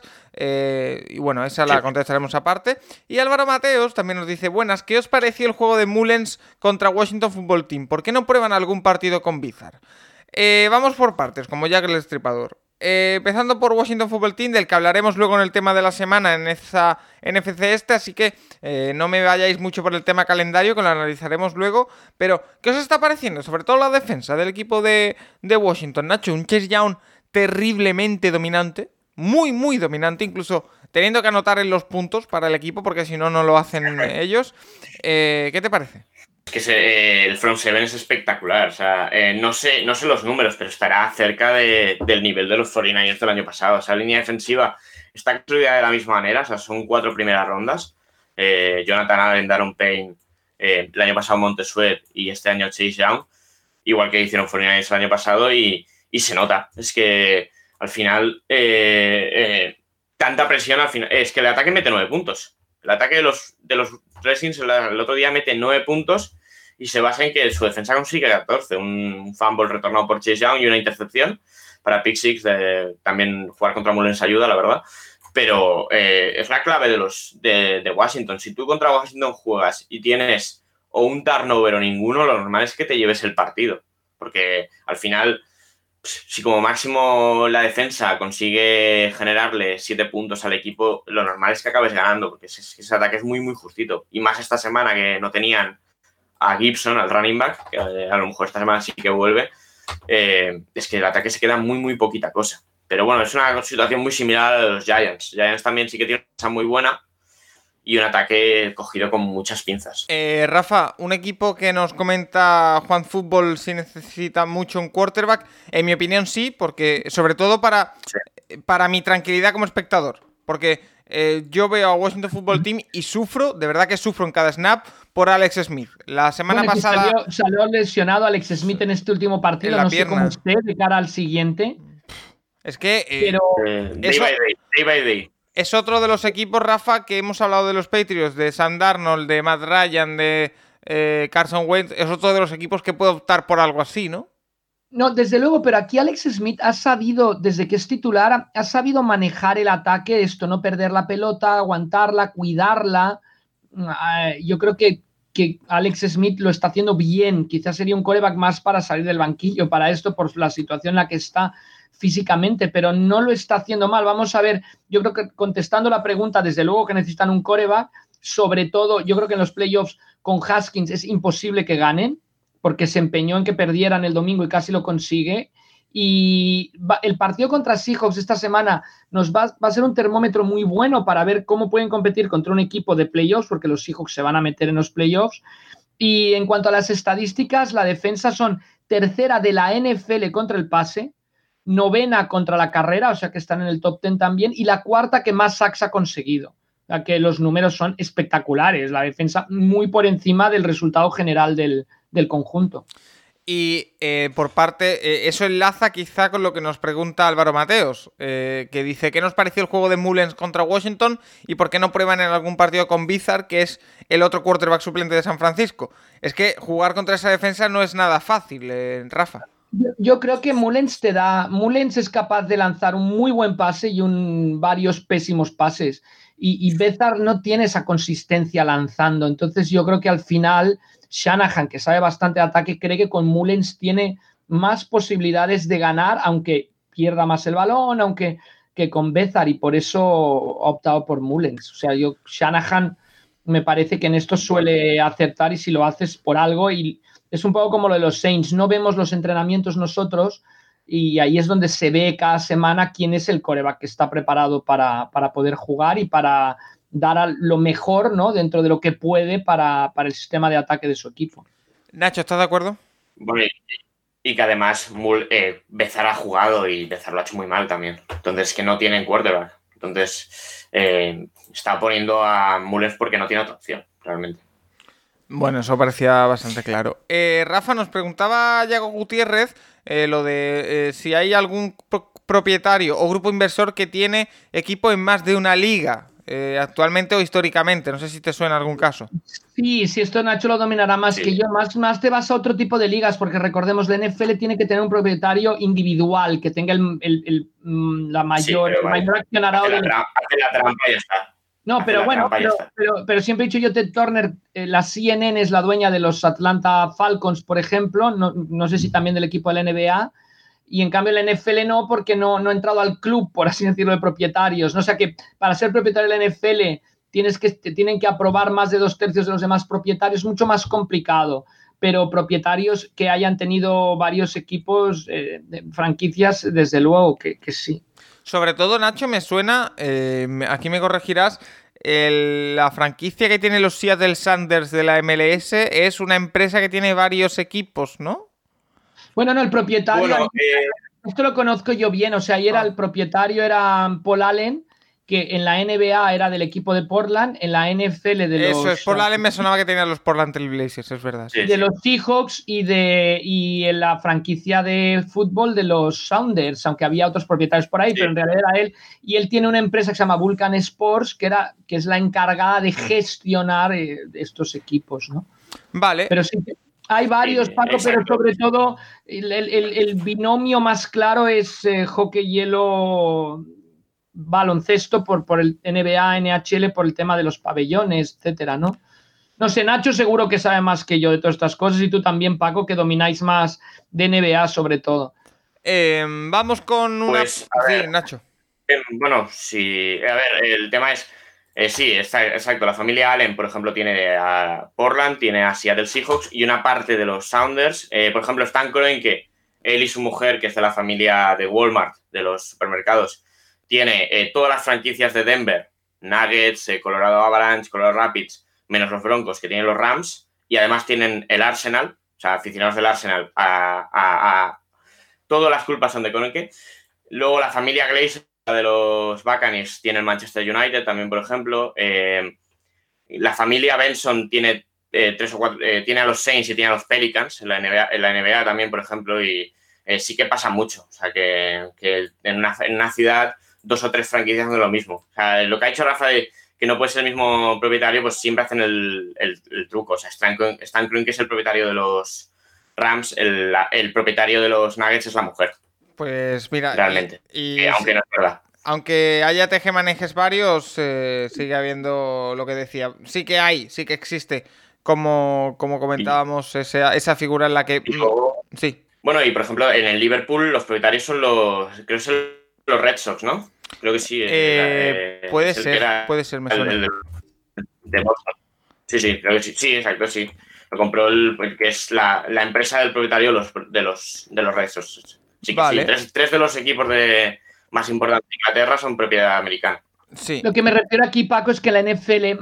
bueno, y, que, Can, que, tiene los. No puede haber empresas, empresas ah, propietarias. o sea, que no puede haber empresas propietarias de equipos de la NFL, que tienen que ser personas. En cambio, en las demás ligas sí que pueden ser empresas las propietarias de los equipos. Vale. Eh, pregunta de Serpico J que nos hace una muy interesante. Eh, os voy a pedir respuestas monosilábicas. Eh, nos dice, muy buenas amigos, aquí os dejo mi pregunta reflexión de la semana. A solo tres semanas de finalizar la temporada regular va siendo ya momento de especular un poco sobre los posibles premios individuales del año. Así que os lanzo los siguientes nombres a fin de que juguemos un poco. Vale, eh, os voy lanzando nombres y me vais respondiendo, ¿vale? Primero Rafa y después Nacho. Para el MVP nos pone Rogers o Mahomes. Rafa. Rogers. Eh, Nacho. Rogers. Yo también me quedo con Rogers. Eh, offensive Player of the Year, Dalvin Cook, Derrick Henry, Davante Adams o directamente el segundo mejor clasificado del MVP. Rafa. Eh, Davante Adams. Nacho. Henry o Kelsey. A mí me gustaría que fuese Derrick Henry, pero creo que va a ser el segundo de la clasificación del MVP, en este caso eh, Patrick Mahomes. Eh, Defensive Player of the Year, Aaron Donald, Xavier Howard o TJ Watt. Eh, Rafa. Ganará Aaron Donald. Nacho. Sí, es posible. Yo, yo voy a decir TJ Watt. Yo te lanzo otro nombre, Serpico, Miles Garrett. offensive... Offensive Rookie of the Year. Como el, lunes, como el lunes, ¿no? Sí, sí, sí. El, lunes se va, se va, lesionado del codo, ¿eh? O sea, yo. no, no os podéis ni imaginar lo que. Yo supe en ese momento lo que sentía Miles Garrett. Es decir. Eh, eh, nunca he sentido más una lesión de un jugador de fútbol americano. Yo. Y cayó de la moto Miles Garrett también. Pues puede ser también. Eh, Offensive Rookie of the Year, Justin Herbert o Justin Jefferson. yo aquí tengo muchas dudas, ¿eh? Eh, Justin Herbert juega de coreback. Eh, Nacho. Ya, ese es el tema, que siempre me acabo dándoselo al quarterback, pero bueno, es que la temporada de Jefferson es alucinante. ¿eh? Está el séptimo con más yardas de la liga. yo voy a decir Jefferson. Yo creo, ojalá fuera Justin Jefferson, pero creo que es Justin Herbert. Y Defensive Rookie of the Year, Chase Young o Jeremy Chin. Yo aquí no tengo ninguna duda. Chase Young, Nacho. Sí, va a ser Young. Más si gana la división. Yo creo que Young es una cosa loquísima. Eh, Rafa, te traigo aquí una, una catarata de preguntas sobre reglamento, así que te las voy lanzando y tú te vas extendiendo más o menos lo que vayas viendo, ¿vale? Eh, empezamos por una de Charlie Solano que nos dice, hola, sobre false starts y motions. Son habituales los movimientos pre-snap, pero hace unas semanas recuerdo un false start a un running back por salir antes de tiempo. supongo que por ser de forma explosiva, aclara. ¿Qué pueden hacer los jugadores antes del snap sin incurrir en falta? Gracias. Bueno, false start, falsa salida, que parece que la jugada está empezando y no ha empezado. Entonces, por eso el running back hace el false start. En realidad, una vez que está set un jugador que se coloca ya, no puede simular un inicio de jugada. Y esto principalmente afecta a la línea, pero también afecta a otras posiciones. Si no está preparado para iniciar la jugada, entonces puede iniciar un motion, ¿no? Que se puede mover un jugador durante el snap lateral o para atrás. Entonces, no sé si esto contesta la pregunta, pero espero que sí. Vale, la siguiente nos la hace Sergio García Cestero, que nos dice, eh, una difícil para el consultorio de Rafa Cervera. ¿Por qué se cuenta así en el fútbol? Es decir, ¿por qué seis puntos el touchdown? ¿Siempre fue así? Y ya si por el camino explicas el porqué de la forma de contar, eh, bueno, eh, nos habla aquí del tenis también. El fútbol americano viene del rugby, me parece que el rugby son 5 más 2. El fútbol americano debe haber empezado igual 5 más 2, pero al final dijeron, bueno, como es más complicado un touchdown, vamos a hacer 6 más 1. Luego vino el 6 más 2 como una opción eh, más complicada que adoptó la NFL en el 94, no hace tanto.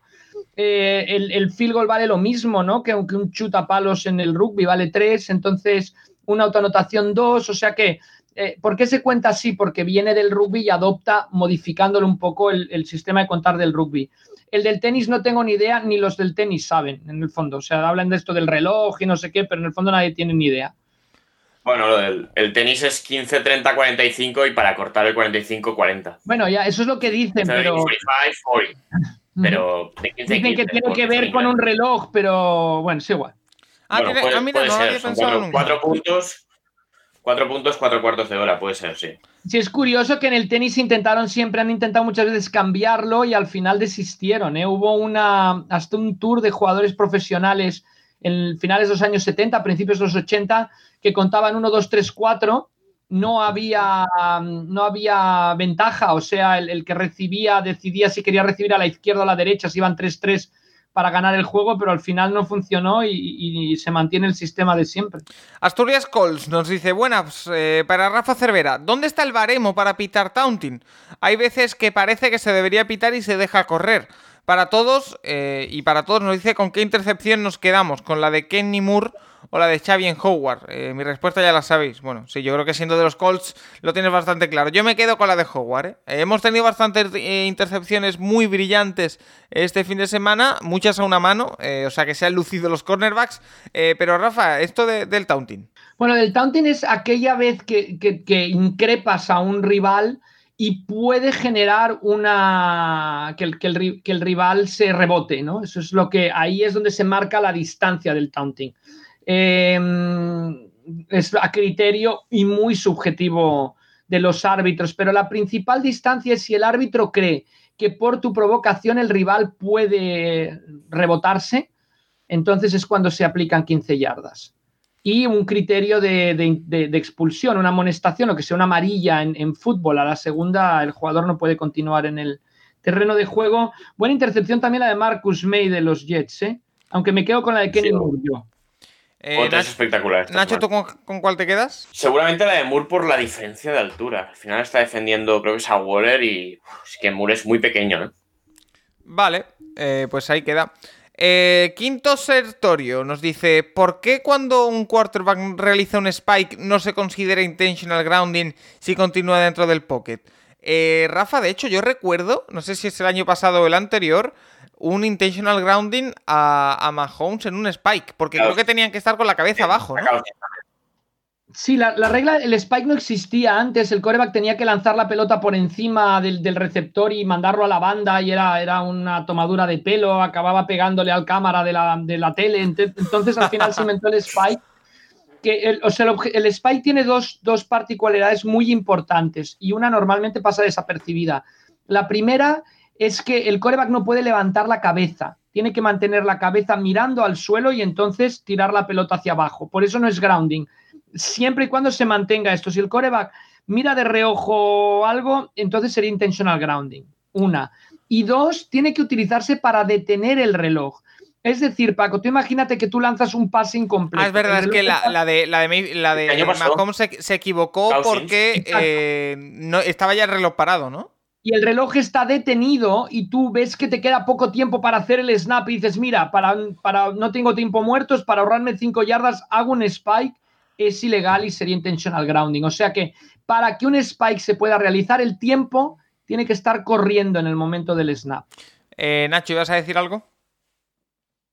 No, no, esto, la de Cousins, que eso, para parar el reloj, si no es falta también, pero bueno. Vale. Que, no sé, la mayoría no se equivocan. Daniel Aceituno. Rafa, no entiendo cuando se efectúa un punt y siendo fuera de la zona de anotación el retornador eh, lo deja botar en vez de agarrarlo. Pues Daniel Aceituno, el entrenador de Special Teams del equipo, tampoco lo entiende, porque la idea es que el, jugador haga el fair catch, si ve que no tiene espacio, haga un fair catch, pero que coja la pelota, que no la deje botar para que no gane más yardas el equipo que chuta. O sea que que mm, si pasa es porque el retornador pues hace una mala jugada, digamos, no ve la pelota, no ve dónde está o, el chutador chuta muy lejos de él, pero, pero sí, sí, estás totalmente acertada en tu, en tu comentario. Ose Vigo, eh, pregunta para Rafa, eh, ¿cuánto, penaliza en yardas que una patada salga por la banda y cuándo no? ¿Me lío entre kickoffs, eh, pants, college, NFL, si vota antes o no? Eso es una buena pregunta. Yo, eh, yo también me hago bastante lío. Bueno, que vote o no vote no importa. O sea, el punt siempre puede salir del campo, lateralmente estamos hablando, no estamos hablando de la end zone, y el kickoff nunca puede salir del campo. O sea que es muy fácil desde ahí. Em, ¿Cuál es la regla? En la college, si el kickoff sale del campo, el equipo rival ah, empieza desde la yarda 35 y en la NFL desde la yarda 40. Pero lo que es muy interesante al respecto es que si la pelota sale del campo antes de la yarda 40, un onside kick antes de la 35, el equipo es falta, pero el equipo que, mm, que, defiende esa puede elegir el punto donde ha salido el balón del campo, puede declinar la falta y coger el punto donde ha salido el balón. Vale, pues eh, perfectamente explicado. Eh, nos queda una, eh, Rafa. Sergi Vlade nos dice, ¿podéis hablar un poco sobre las reglas del fútbol flag? Me atrae la idea de jugar a fútbol americano de este modo con mis amigos y no sé cómo se juega. Si encontráis un hueco, ¿podríais dedicarle un apartado del podcast a esto, por favor? Eh, lo estudiaremos, pero no sé si Rafa puedes lanzar un poco de, aperitivo. Bueno, sí, Nacho Cervera empezó jugando a fútbol flag con siete años, ¿Ah, una liga escolar que había en Barcelona. ¿eh? O sea, fueron los inicios. ¿De qué jugabas, Nacho? No me acuerdo. Alimentar empezamos a alimentar a la bestia, digamos, creamos un monstruo a partir de ahí, pero bueno, el fútbol flag 5 contra 5 llevan dos pañuelos laterales los jugadores, tienes que evitar contacto en todo momento y la idea es, obviamente lo que mandes el juego de pase en el fútbol flag es ir avanzando. Normalmente tienes cuatro downs para llegar de un lado al otro del campo. A veces decían cuatro downs para cruzar medio campo y cuatro downs para anotar. Em, hay una regla interesante del blitz, solo puede haber blitz si sales a siete yardas de donde se hace el snap. Todos los receptores son elegibles, entonces todo el mundo se divierte. Puede ser center, hacer el snap y recibir el balón. Mm, y, estaría bien montar un torneo de, fútbol y Se, se desactiva la jugada y se te quitan el pañuelo, ¿no? ¿no, Paco? Sí, puede ser muy divertido. Si, si además teniendo a Nacho en mi equipo, que ya jugó de, receptor abierto de fútbol flag, pues eh, ya está. Porque yo a Nacho, a Nacho Cervera lo veo un poco como DK Metcalf, ¿no? Con siendo tan grande, Nacho. La misma, altura, sí, la misma altura. Siendo así de dominante. Pero, pero podemos dedicarle, si quiere, un, programa, podríamos profundizar en Fútbol Flag. Me imagino, Paco, que una vez que acabe la temporada, ¿no? Pero sí, pero sí que. Le, invito a habían habido, habían habido como esto, encuentros de, Fútbol Flag por España y, estaba bien, había hasta una competición de Fútbol Flag de adultos y estaba muy bien, sobre todo es muy entretenido y te, te, lo pasas pipa porque diseñas tus jugadas y esto y, no te lesionas porque no hay, no hay contacto. Me voy a tomar la libertad eh, y la confianza, Sergi, de pedirte que eh, una vez acabe la temporada eh, nos lo recuerdes. Para, poder hacerlo en condiciones. Cuando yo cumplí 50 años, mi mujer me montó toda una serie de actividades durante todo el día y la primera fue un partido de fútbol flag. Ah, mira. ¿Y de qué jugaste tú, Rafa? ¿De qué jugaste tú? Rafa de árbitro. No, yo, yo jugué, eh, solo lancé, lancé, o sea, tuve números peores que los de Cam Newton en pase. Creo cero pases de touchdown y tres intercepciones. Ah, yo, yo, es que tengo el problema, Rafa, de que eh, tengo las manos muy pequeñas. Entonces, eh, para controlar el balón se me hace difícil. Antonio. aquello, fue curioso, aquello, fue curioso, ¿eh? Yo recuerdo a mi tío matando a uno de sus hijos, no a Rafa, a, otro tío la primera jugada del partido. Que tela, ¿eh? marcando territorio. ¿eh? La gente, mi cuñado David, que es eh, estatura de Taiden, sobre todo jugando contra mí o contra ti, Paco, este, vamos, casi arrolla a uno de sus hijos eh, buscando anotar un touchdown, ¿no? Y le dijeron, le dijeron, David, que has arrollado a tu hijo. Y dice, sí, sí, pero ha anotado touchdown, ¿sabes? Buenísimo. Antonio Antón. Eh, si a final de cada temporada el kicker de cada equipo suele ser eh, suele estar entre sus máximos anotadores, ¿por qué hay equipos que cuidan tan poco esta posición? Esta semana se ha ganado el despido a pulso un par de ellos. Es más, no debería haber una no debería ser una posición mejor considerada de lo que es. Pues Antonio, sí. Eh, esta vez hemos visto a Dan Bailey, que lo tenía yo en la fantasy y me ha destrozado una fantasy. Eh, hemos visto también eh, al, a cuál era el, el, de Jets, ¿no? Que ha eh, entonces, lo hemos hablado alguna que otra vez, Rafa. Es una posición que está muy infravalorada. Mira, mira a Tucker, creo que llevamos 23 chuts fallados en el último cuarto del horario de, la segunda ventana y luego los Browns fallaron algunos. Y fíjate, fíjate lo que te digo, Rafa, porque yo justo lo decía, creo que era la semana pasada. Me estaba dando la sensación de que esta temporada está siendo una muy buena temporada de kickers. No tengo los datos, pero mm, me daba la sensación de otras veces en temporadas anteriores hemos visto días en los que Mason Crosby, el kicker de, de lo fallaba todo, eh, que Hauska lo fallaba todo, que eh, Viñateri tenía un día horrible. Esta temporada no me da la impresión de que estemos viendo eso. Esta semana hemos visto a Bailey, por ejemplo, que sí, pero no sé si, si esta temporada estamos viendo algo mejor o no, o bueno, la posición está claro que está infravalorada. Yo, desde luego, mira lo que han hecho los Ravens, mira, Tucker le sigue ganando partidos. Yo estoy totalmente de acuerdo con la pregunta de, Antonio. O sea, es de esas cosas que no entiendes por qué no se le paga más a los, a los kickers. ¿Y por qué? Pues no, lo sé. No sé cuál es el criterio. Porque además, si, fuera por oferta... a ver, el tema es que Tucker hay uno. El tema es ese, que Tucker sí, si tienes a Tucker, manténlo. Yo recomiendo un vídeo que subió ayer un mal kicker, en el que lo hablaba, que no hay ningún tipo de correlación con la temporada anterior. Dan Bailey el año pasado falló dos field goals en toda la temporada. El otro día falló tres.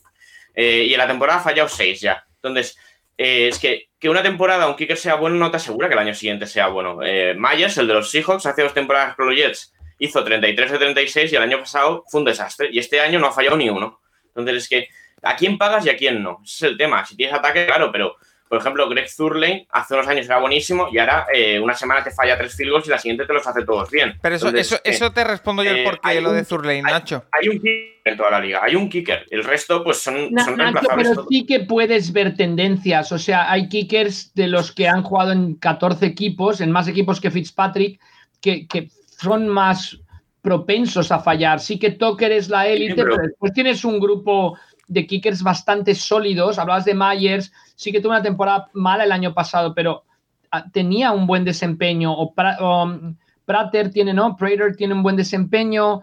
No sé, yo, yo creo sí, que. son muy veteranos y así, pero, por ejemplo, el de los Falcons, que lo está haciendo muy bien este año, ha fallado una patada, creo, en todo el año, o dos. Eh, una. Eh, en su primera experiencia en la NFL fue con los Chargers, no sé si acordaréis, aquel, bueno, duró dos tres partidos, duró aquel año porque hizo tres de seis. Y el año pasado empezó, empezó a mitad de temporada porque se lesionó el titular y muy bien. Es que, y el año que viene a lo mejor lo hace de pena, es que eh, con los Kickers va así. O sea, gano, gano en los Panthers, empezó muy bien, luego fue un desastre, Boswell tiene temporadas buenas y malas. Eh, es que no hay. Harrison Butker, el de los Chiefs, eh, tuvo aquel partidazo con los Chargers, pero luego ha ido fallando algunas. Es que fiable hay uno. Y el resto, pues es que. Bueno, lo de, lo de Zwerling, lo de te lo aclaro yo, es que este año yo lo he cogido en la fantasy, por eso ha empeorado. Sí, claro. Eh, Está claro que se les va mucho a la cabeza, además, Paco. O sea, tú ves kickers que empiezan a fallar y ya sabes que van a fallar un chute en un partido, ¿no? Y al contrario, el día que le sabíamos todos que le iba a meter y mira que era desde lejísimos y que empataba el récord de los Chiefs, sabíamos todos que iba a meter porque la confianza la tenía muy, muy eh, por las nubes. Eh, siguiente los llevan tres equipos este año, por ejemplo.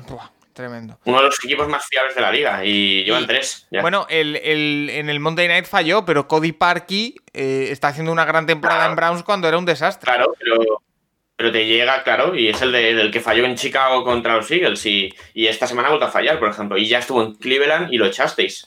Efectivamente. Es que no. Y, después estuvo el gran Zane González.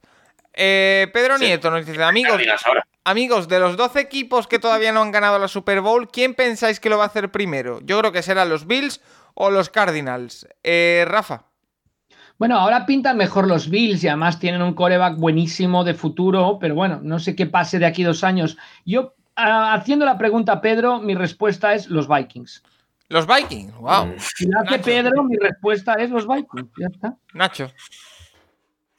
Pues habría que verlo, ¿eh? pero es que no me sorprendería si Buffalo lo, consigue este año tampoco.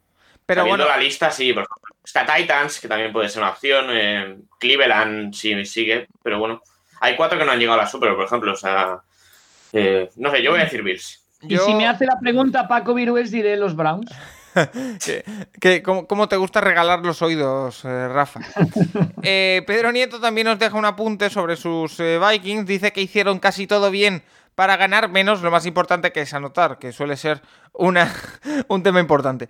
Mi duda es en cuanto al arbitraje. ¿No os parece que no hay criterios comunes, tanto como para el pass interference como para los aspavientos y demás que hacen los jugadores?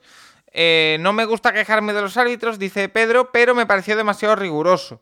Eh, bueno, al final eh, los Vikings es un partido curioso porque pierden básicamente, y esto es muy simplista, pero se puede decir, pierden básicamente por la labor de su kicker que les hace perder como 10-12 puntos. Creo que 10 puntos pierden por el kicker y entre extra points y, y field goals y pierden de 9. Entonces, eh, eh, bueno, eh, pero iban perdiendo de nuevo hasta el final casi. Te hace pensar que, se fueron del partido por eso. Más allá de, los field goals de, Bailey, Rafa, el tema de pass interference, los criterios, al final, en el momento en el que una regla es subjetiva, somos humanos y cada uno lo interpreta a su manera. Sí, yo, yo dos cosas. O sea, bueno, de la pregunta anterior de Pedro, obviamente los Vikings eh, tienen buena estructura y tal. Yo de momento diría los Bills, eh, o sea, decía Pedro porque es de los Vikings o Paco porque es de los Browns. Pero bueno, de la, del tema este, Pedro subió un vídeo bastante interesante. Em, yo solo, solo di un comentario, a mí me, lo dijo un jugador del NFL, que después fue comentarista en ESPN, que cuando Joe Montana jugaba, los árbitros le iban a pedir autógrafos al vestuario antes de empezar el partido.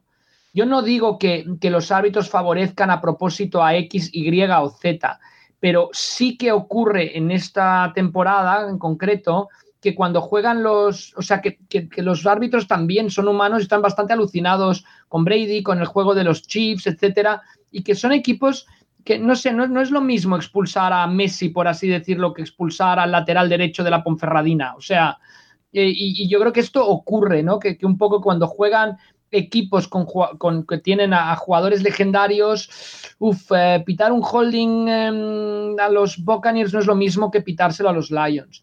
Entonces, yo creo que esto, mm, hay, ese pass interference en un Helmeri sobre Gronkowski, em, eso por un lado. Por otro, la defensa de los Buccaneers va muy, muy al límite. ¿eh? Hablábamos de la de los Jets y es cierto, pero Winfield, aquel, aquel golpe a Rodgers tan justo en aquel partido, en este vimos un par que tuercen el tobillo un jugador fuera del campo. Yo creo que los árbitros tendrían que mirarse con un poquito más de detenimiento a la defensa de los Buccaneers, que digo, va bastante, bastante, bastante al límite. Entonces, en todas las jugadas que subieron, yo estoy de acuerdo. Ahora, que sea una persecución tal, influyeron, pues probablemente tanto como Bailey, ¿no? En el resultado del, encuentro. Eh, siguiente cuestión. Ralph eh, Acale nos dice: Enhorabuena por el podcast. Muchas, muchas gracias, Ralph. Sé que es cuestión de gustos y opiniones, pero ¿es Davante Adams el mejor wide receiver de la NFL? Yo creo que se disputa el uno con Hopkins y que el resto están un peldaño por eh, debajo. ¿Qué pensáis? Un saludo. Eh, hemos comentado ya antes eh, en el tema de, los, de las duplas, pero os vuelvo a preguntar. ¿Es Davante Adams el mejor wide receiver de la NFL ahora mismo? Yo, yo contesto rapidísimo. Es el más determinante. No sé si es el mejor, pero es el más determinante. ¿El mejor para ti quién es? ¡Ay, te pillé!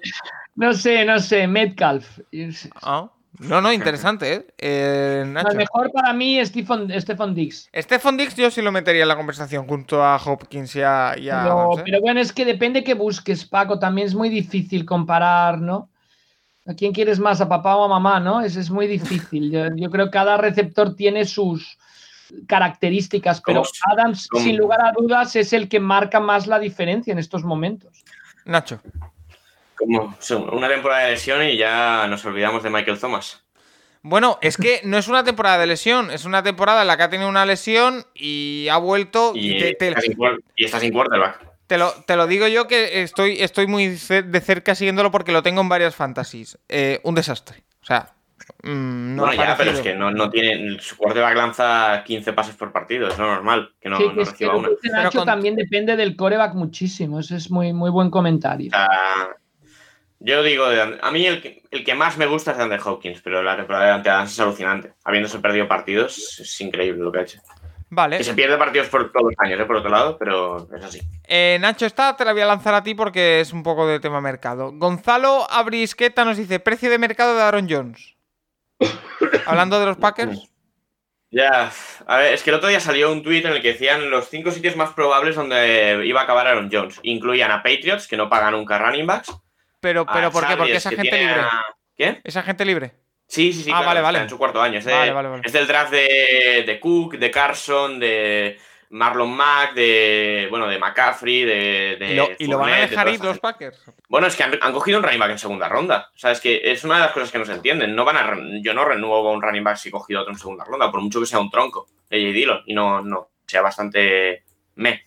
Pero es que eh, no sé, eh, Aaron Jones es uno de los mejores running backs de la liga y eh, no sé si no sé dará 14, 13, 14 millones, pero es que en principio, si lo quieren renovar, ese es el precio, pero eso salía el otro día los cinco sitios más probables. ¿Cuál era? Y incluir a Patriots, que Patriots, que como mucho le paga 3, 4 millones a un running back, Chargers, que ha pagado a Eckler, que es de ese draft también. Nada. Eh, ¿Y quién más estaba? Estaba a Washington, que ha cogido a Gibson y está funcionando. Bueno, Washington puede ser. imposible, pero bueno. Sí, pero no va. Tienes a Gibson, ¿para qué vas a pagar a otro? Bueno, puede ser que los Jets, ¿no? Pagando pasta. Para montar un, una dupla Trevor Lawrence, Aaron Jones. Pagas, no sé, pagas a un running back 2, no a Aaron Jones. los Steelers, es un running back que tiene que jugar siempre. Bueno, habrá que ver qué equipo tiene. Sí, Steelers una opción. Eh, Miami ponían también el, en este, pero claro, Brian Flores viene de Belichick y Belichick, no sé, Belichick no ha pagado nunca. A ver qué, qué, qué hace Brian Flores con esas posiciones. Vale. Y siempre hablaban, bueno, siempre sale el nombre de los Jets, pero bueno, no sé. Eh, sacamos eh, un tema que nos pregunta tanto Juan Car Sánchez como David DB. ¿Podéis hacer un ranking de las mejores offensive lines hasta el momento? Y David nos pregunta cuáles nos están gustando más. Nos nombra la de Colts, la de Saints, la de Browns y la que menos. Em, a ver, eh, la de Browns, yo que la estoy siguiendo muy cerca, a mí me está fascinando. Y top 3 es seguro, pero no tengo claro cuál sería la, mejor. Eh, Nacho. Pues buena pregunta. Eh, a ver, la de Colts es que tiene mucho talento ahí. Es el tema que es que tienen son cuatro picks top 40 en la línea ofensiva, entonces es que eh, tiene que funcionar. Pero. Y, si no me equivoco, me, decían ayer que la línea de Browns es la más joven de la NFL. ¿eh? Sí, esto lo vi el otro día en el partido. Uno de los datos que dan es que todos los titulares de los Browns en ataque tienen menos de 30 años. Interesante. el, más, el, más, mayor creo que es, es el center, eh, Treter, que tiene 29. esto, es, esto, esto, es curioso. Rafa, ¿qué líneas te están gustando esta, esta temporada? No sé, depende pase, carrera. Yo diría en general los Colts, en eh, pase los Steelers están protegiendo muy bien. Eh, no en carrera, obviamente, porque van... Son un eh, clásico, ¿no? Problemas. Y en carrera quizá tus Browns, Paco, yo creo que, que, están funcionando muy bien, muy bien, muy bien. Obviamente Tennessee es una línea más enfocada a la carrera. Obviamente los Ravens son una línea más enfocada a la carrera. Pero bueno, yo lo dejaría así. Última pregunta de este turno. Hemos tenido muchas, ¿eh? Os lo agradecemos a todos los oyentes del, Capologis. Íñigo de Diego dice: Vista la película Safety, mi pregunta es sobre el reglamento de la Liga de College. ¿Por qué motivo no permiten a los jugadores que reciben ayuda de las universidades, como por ejemplo que les lleven en coche miembros del staff? Íñigo, estás pinchando un poquito un hueso porque es el gran kit de la cuestión. Eh, Rafa. Bueno, la, reglamentación es que no puede haber nada que incluya dinero o que fuera, sea un pago en especies, por así decirlo, y ahí incluye pues hasta llevarlo de un sitio a otro. Em, es muy difuso eso porque, si ¿eh? reciben alguna cosa. O sea, que es muy difuso eso porque al final reciben la beca de la universidad, en las marcas que patrocinan a la universidad les dan cosas. No, las becas sí, pero nada, nada que no sea estudios. en el fondo es amateur y nada que no sea estudios. Por ejemplo, solo contestando la pregunta, creo que es bastante ilustrativo. Tú imagínate que ves un chico aquí en un equipo en, España que te gusta, tú no le puedes pagar el viaje a Estados Unidos para verlo, se lo tendría que pagar él para que tú lo pudieras ver eh, jugar en el viaje, el hotel, la comida, todo para que lo pudieras ver. Sin embargo, sí que puedes pagarle el viaje al entrenador para que lo venga a ver, ¿no? pero así funciona la, la reglamentación. Nacho. Bueno, a ver, a mí siempre me da la sensación de que es que, a ver, siempre el, gran negocio del colegio es con los jugadores al final. Eh, genera una cantidad de dinero increíble. A mí yo preferiría que, eh, dependiendo del nivel del jugador, se le diese un dinero o no y que luego ya él se pagase la universidad y, los costes, más que darle la beca, porque al final, sí, tienes al chaval ahí en el campo con la beca, pero luego no se puede pagar prácticamente nada. O sea, el caso de Chase Young, que lo sancionaron sin jugar un par de partidos el año pasado por eh, pedir dinero para pagarle una entrada a la novia el año anterior a un partido, pues no sé, te da la sensación de que ahí hay, algo que no funciona.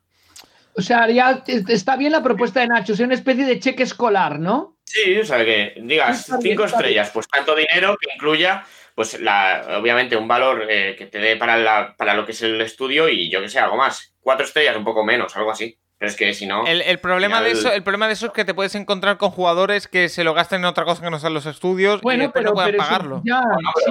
sí, sí, pero, entonces, no, pero me parece una buena opción, Nacho. Ahora, aquí la, la, respuesta es que te lleven, pues es que está haciendo de taxi y bueno, quizá la, respuesta a la pregunta de Íñigo es que sí, que las normas son exageradamente restrictivas. A ver, eh, eso, pero también te digo una cosa, Rafa, eso son las normas sobre el papel, quiero decir sí, pero e- que un entrenador no le puede invitar ni una pizza a un jugador, lo veo exagerado. ¿no? que, nadie, nadie va a denunciar, creo yo, si ve a un jugador yendo en el coche del entrenador. O sea, quiero decir que después sobre el terreno es un poco distinto. Eh, vamos no, pero si le pide dinero a, no me acuerdo, creo que no era ni alguien de la universidad, era un tío suyo o algo así, para que su novia vaya a ver una bowl en enero de, de Ohio State y le sancionas al año siguiente, pues a mí me parece absurdo. Es un poco exagerado, sí. Vamos a hacer una pequeñita pausa y vamos con el tema de la semana y con el piquem. También tendremos el rincón del colecho con Juan Jiménez. Paramos un momentito, un descanso, un habituallamiento y vamos eh, con esa NFC este a meterle el bisturí y a ver eh, qué puede pasar de aquí al final de temporada. Recuerda que puedes escribirnos a nuestro Twitter arroba elcapologist para sugerirnos, preguntarnos lo que quieras cada semana.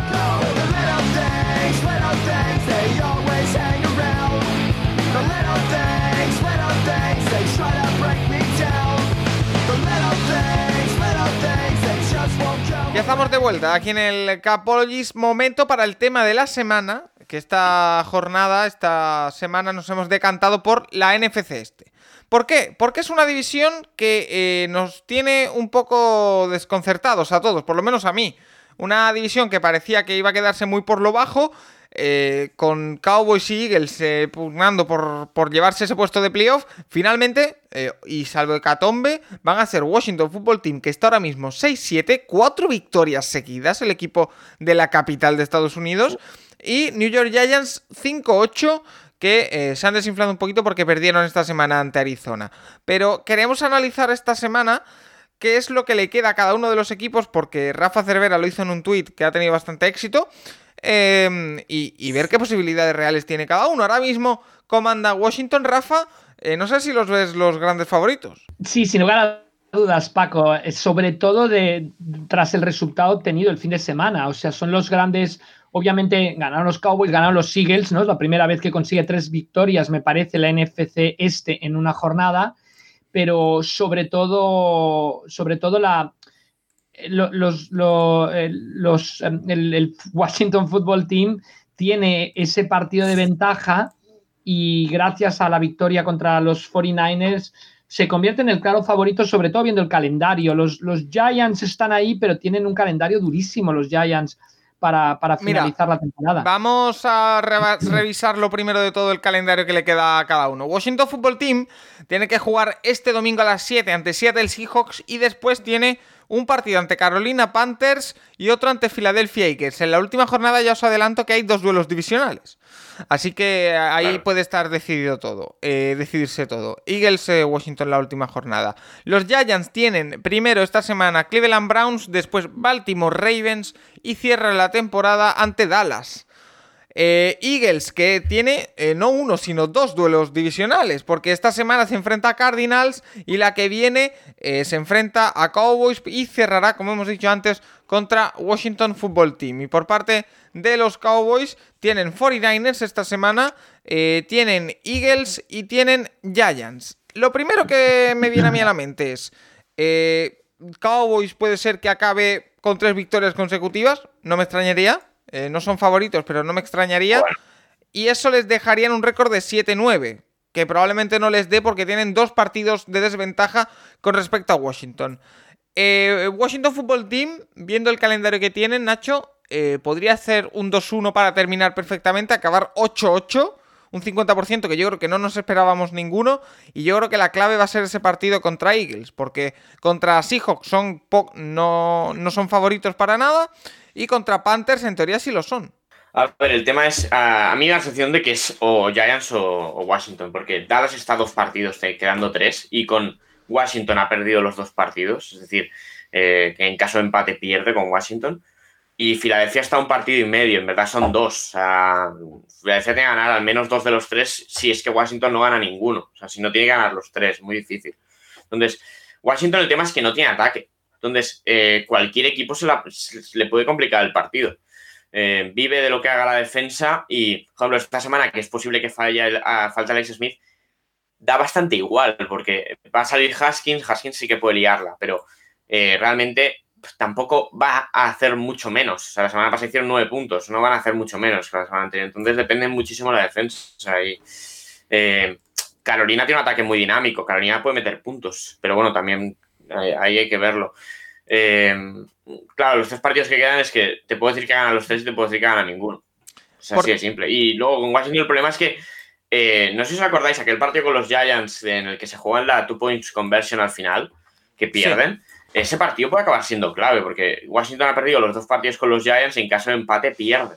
Pero es que a, mí me da la sensación, y hablaba esta semana con la gente, con los chicos, los amigos de Zonas Gigantes, que eh, los Giants les queda Browns y Ravens, que para mí no van a ganar ninguno de los dos, y cierran contra Dallas. Es decir, pueden acabar los. Giants Sí. 6-10. 6-10, 7-9, sí, tal vez. Algo así. Entonces, a mí Washington me da Sí, la impresión de que como mínimo va a ganar 7, como mínimo. Entonces, el- Sí, ya, pero así es. tienen lo- Hay que lo- ver, la- ¿no? Yo cuando estuve con los de Giants. Sí, Bueno, que yo cuando estuve con los de Giants, eh, que fue hace un par de semanas, ellos, pen- bueno, tenían confianza con el partido con el vuestro. Eh, claro, el ataque es lo que es también en Giants. Es que son dos equipos muy parecidos, tienen muy, muy buenas defensas y los ataques muy, muy malos. Y va La- a estar ahí, para mí. Luego ya, eh, Filadelfia y Dallas no tienen ninguna opción. Yo también descartaría prácticamente, Rafa, a Eagles y a Cowboys, pese al Pero ojo que que tienen que enfrentarse entre ellos, ¿eh? O sea, los Eagles tienen que jugar contra Washington, tienen que, claro, es, es cierto que, que- que prácticamente tanto, bueno, tanto Eagles como Cow- Cowboys tendrían que ganarlo todo, pero el hecho que todavía tenga que haber partidos entre ellos, para mí lo deja bastante abierto. Em, los Giants creo que tienen que ganarlo todo si se quieren meter. Y hablaba Nacho del- de, la. Claro, si tuvieras un triple empate final entre Washington Giants y Dallas, Dallas le habría ganado para poder empatar los dos a los Giants, los Giants los dos a Washington, Washington los dos a Dallas. Entonces acabaría desempatando el que, que lo hubiera hecho mejor contra Filadelfia, ¿no? Es, es, es- bueno, es, es muy Que, interesante. que habrían hecho 1-1 cada uno. Parece mentira que vamos a estar hablando ahora de una división en que las victorias de sus equipos suman 19 entre todos, incluyendo las que se han ganado entre ellos, pero bueno, es lo que estamos hablando en el programa, ¿no? Em, y eh, Rafa, em, ¿quién, pensando que puede ser, por ejemplo, Washington, eh, ¿qué recorrido les ves en playoff? Es decir, un equipo con una defensa muy rocosa, que eso siempre da un plus en playoff, pero eh, ¿tiene algún tipo de recorrido o no? Paco, ya hemos hablado que las dos veces que se ha colado un equipo así como campeón de división, a hurtadillas, eh, con récord negativo, ha ganado su primer duelo de playoff y en el caso de los Giants con aquel 9-7, mira dónde acabaron. Entonces, o 10-6, perdón. Eh, bueno, eh, tienen buena defensa, tienen buen juego de carrera, jugarán en casa. Yo el primer partido, la de ronda de Wildcard, no los descartaría automáticamente a los, al, al equipo que ganara esta división. El que, el que gane esta división, si no me equivoco, eh, se enfrentaría, por ejemplo, a Seahawks, ¿no? Nacho. Bueno, al número 2, al Sí. número. No, Al perdón, sí. perdón, al, al Al mejor sí. wildcard. Bueno, los Rams. Sí, a, a Seahawks, Rams o Buccaneers será. Uno de estos tres. Bueno, no. Y, y en casa de él, de, de este equipo, por ejemplo, Washington, De ¿no? Washington o Giants y o... A ver, yo creo que contra cualquiera de estos el que llegue va a ser, eh, no va a ser favorito. O sea, yo creo que en esa wildcard el favorito va a ser el, visitante seguro, jue- llegue quien llegue. Pero, por ejemplo, Giants ya le ganó Seattle, eh, ya eh, perdió con Rams compitiendo y esta semana eh, tenemos un Washington Seahawks, que puede ser la wildcard sin problemas. Así que será una buena piedra de toque, pero a mí, es- mm, no sé, me da la sensación de que son demasiado justitos en ataque para, para hacer algo en playoffs, la verdad. Vale, eh, antes de irnos a las opiniones de los eh, oyentes, ¿con quién os quedáis vosotros eh, en esta división? ¿Quién creéis que la va a ganar, Rafa? Yo, para, para dar un poco de emoción y cambiar, para que no digamos todos lo mismo, digo que los Giants van a acabar 3-0 y se van a llevar la división. ¿Perdón? Bueno, es lo que digo Sí, yo. sí. Los Giants acaban 3-0 y ganan la división. Eh, me acabas de dejar sin Bueno, palabras. Los que, por cierto, jugaron sin. Jugaron con Daniel Jones, pero en verdad jugaron sin Daniel Jones, porque es que estaba lesionado. No entendí este cambio. O sea, si. No entendí que volviesen a entrar y a ver si puede jugar esta semana. Me acabas Pero de bueno, dejar si no, con McCoy contra- a cuadros. Eh, Nacho. Yo creo que se la va a llevar Washington. Lo que no sé es 7-9, 8-8, pero van a estar ahí, ahí, ¿eh? Vale, eh, vamos a escuchar, eh, vamos a oír las opiniones de los eh, oyentes. Charlie Solano dice, yo a estas alturas ya no me fío de nadie. Hoy parece Washington Football Team, pero mañana puede ser cualquiera. En playoff, aunque a priori es el cruce fácil, algunos se puede llevar un susto. Iván Girona dice, yo diría que Washington se le ve el más sólido de todos. Ahora, eso sí, no doy ni un euro por ellos en playoff. Eh, Faitelson Jr. dice Washington Football Team asegura la división en la semana 16. El calendario no es sencillo, pero ninguno de los equipos, pero la ventaja actual que tienen les será suficiente. Es un poco lo que decíamos, ¿no? Que a Dallas y a Filadelfia están ya un poco lejos, a dos partidos faltando tres, y que los Giants tienen un calendario bastante difícil. Ezequiel Rodríguez dice, Washington mola y bastante. Chase Young va a ser diferenciar en la liga en breve y están muy bien entrenados. Con un buen draft eh, este año mejorando la línea ofensiva pueden ser equipos serios de futuro. Grata sorpresa que me ha llevado con ellos. Eh, Ezequiel, te corrijo. Eh, Chase Young es ya diferencial en la liga para mí. Eh, Juan Luis Villabriga, 2020. Eh, ah, perdón, 2020 sería más raro todavía con un equipo llamado casi WTF en playoff. Cuidado, que en 2020 pueden llegar a la Super Bowl. mejor, mejor que digan los Redskins, ¿no? Queda más que. ¿no? Queda más profesional. Eh, un, equipo, sin nombre playoff. ¿eh? Pedro Nieto, Washington ganará y yo me alegraré por Alex Smith y Ron Rivera, que son dos buenas historias de superación. Ojalá les vaya bien. Víctor Hasbani, nuestro amigo de, con su libro Historias sobre la NFL, nos dice, creo que Washington Football Team por una gran defensa con, de una gran calidad, un calendario a priori asequible y la mística de Alex Smith. Serpico y Data, mi, mi, apuesta son los Washington Football Team. Esa maravillosa defensa creo que les da un plus respecto a sus rivales de división. Atreyu dice, me decanto por Washington Football Team. Su defensiva está a un nivel espectacular, ojito a la temporada de Chase Young, marcando el camino de la victoria en muchos partidos. Entre eso y jugadores como Alex Smith, Antonio Gibson y Terry McLaurin darán mucha guerra. Ni un solo eh, wide receiver nombramos aquí eh, de Washington. Eh, no sé si es casualidad. Fernando Gómez dice: Si la ofensiva de Washington carbura, son los candidatos. Sergi Vlade, pues depende un poco de cómo esté Alex Smith.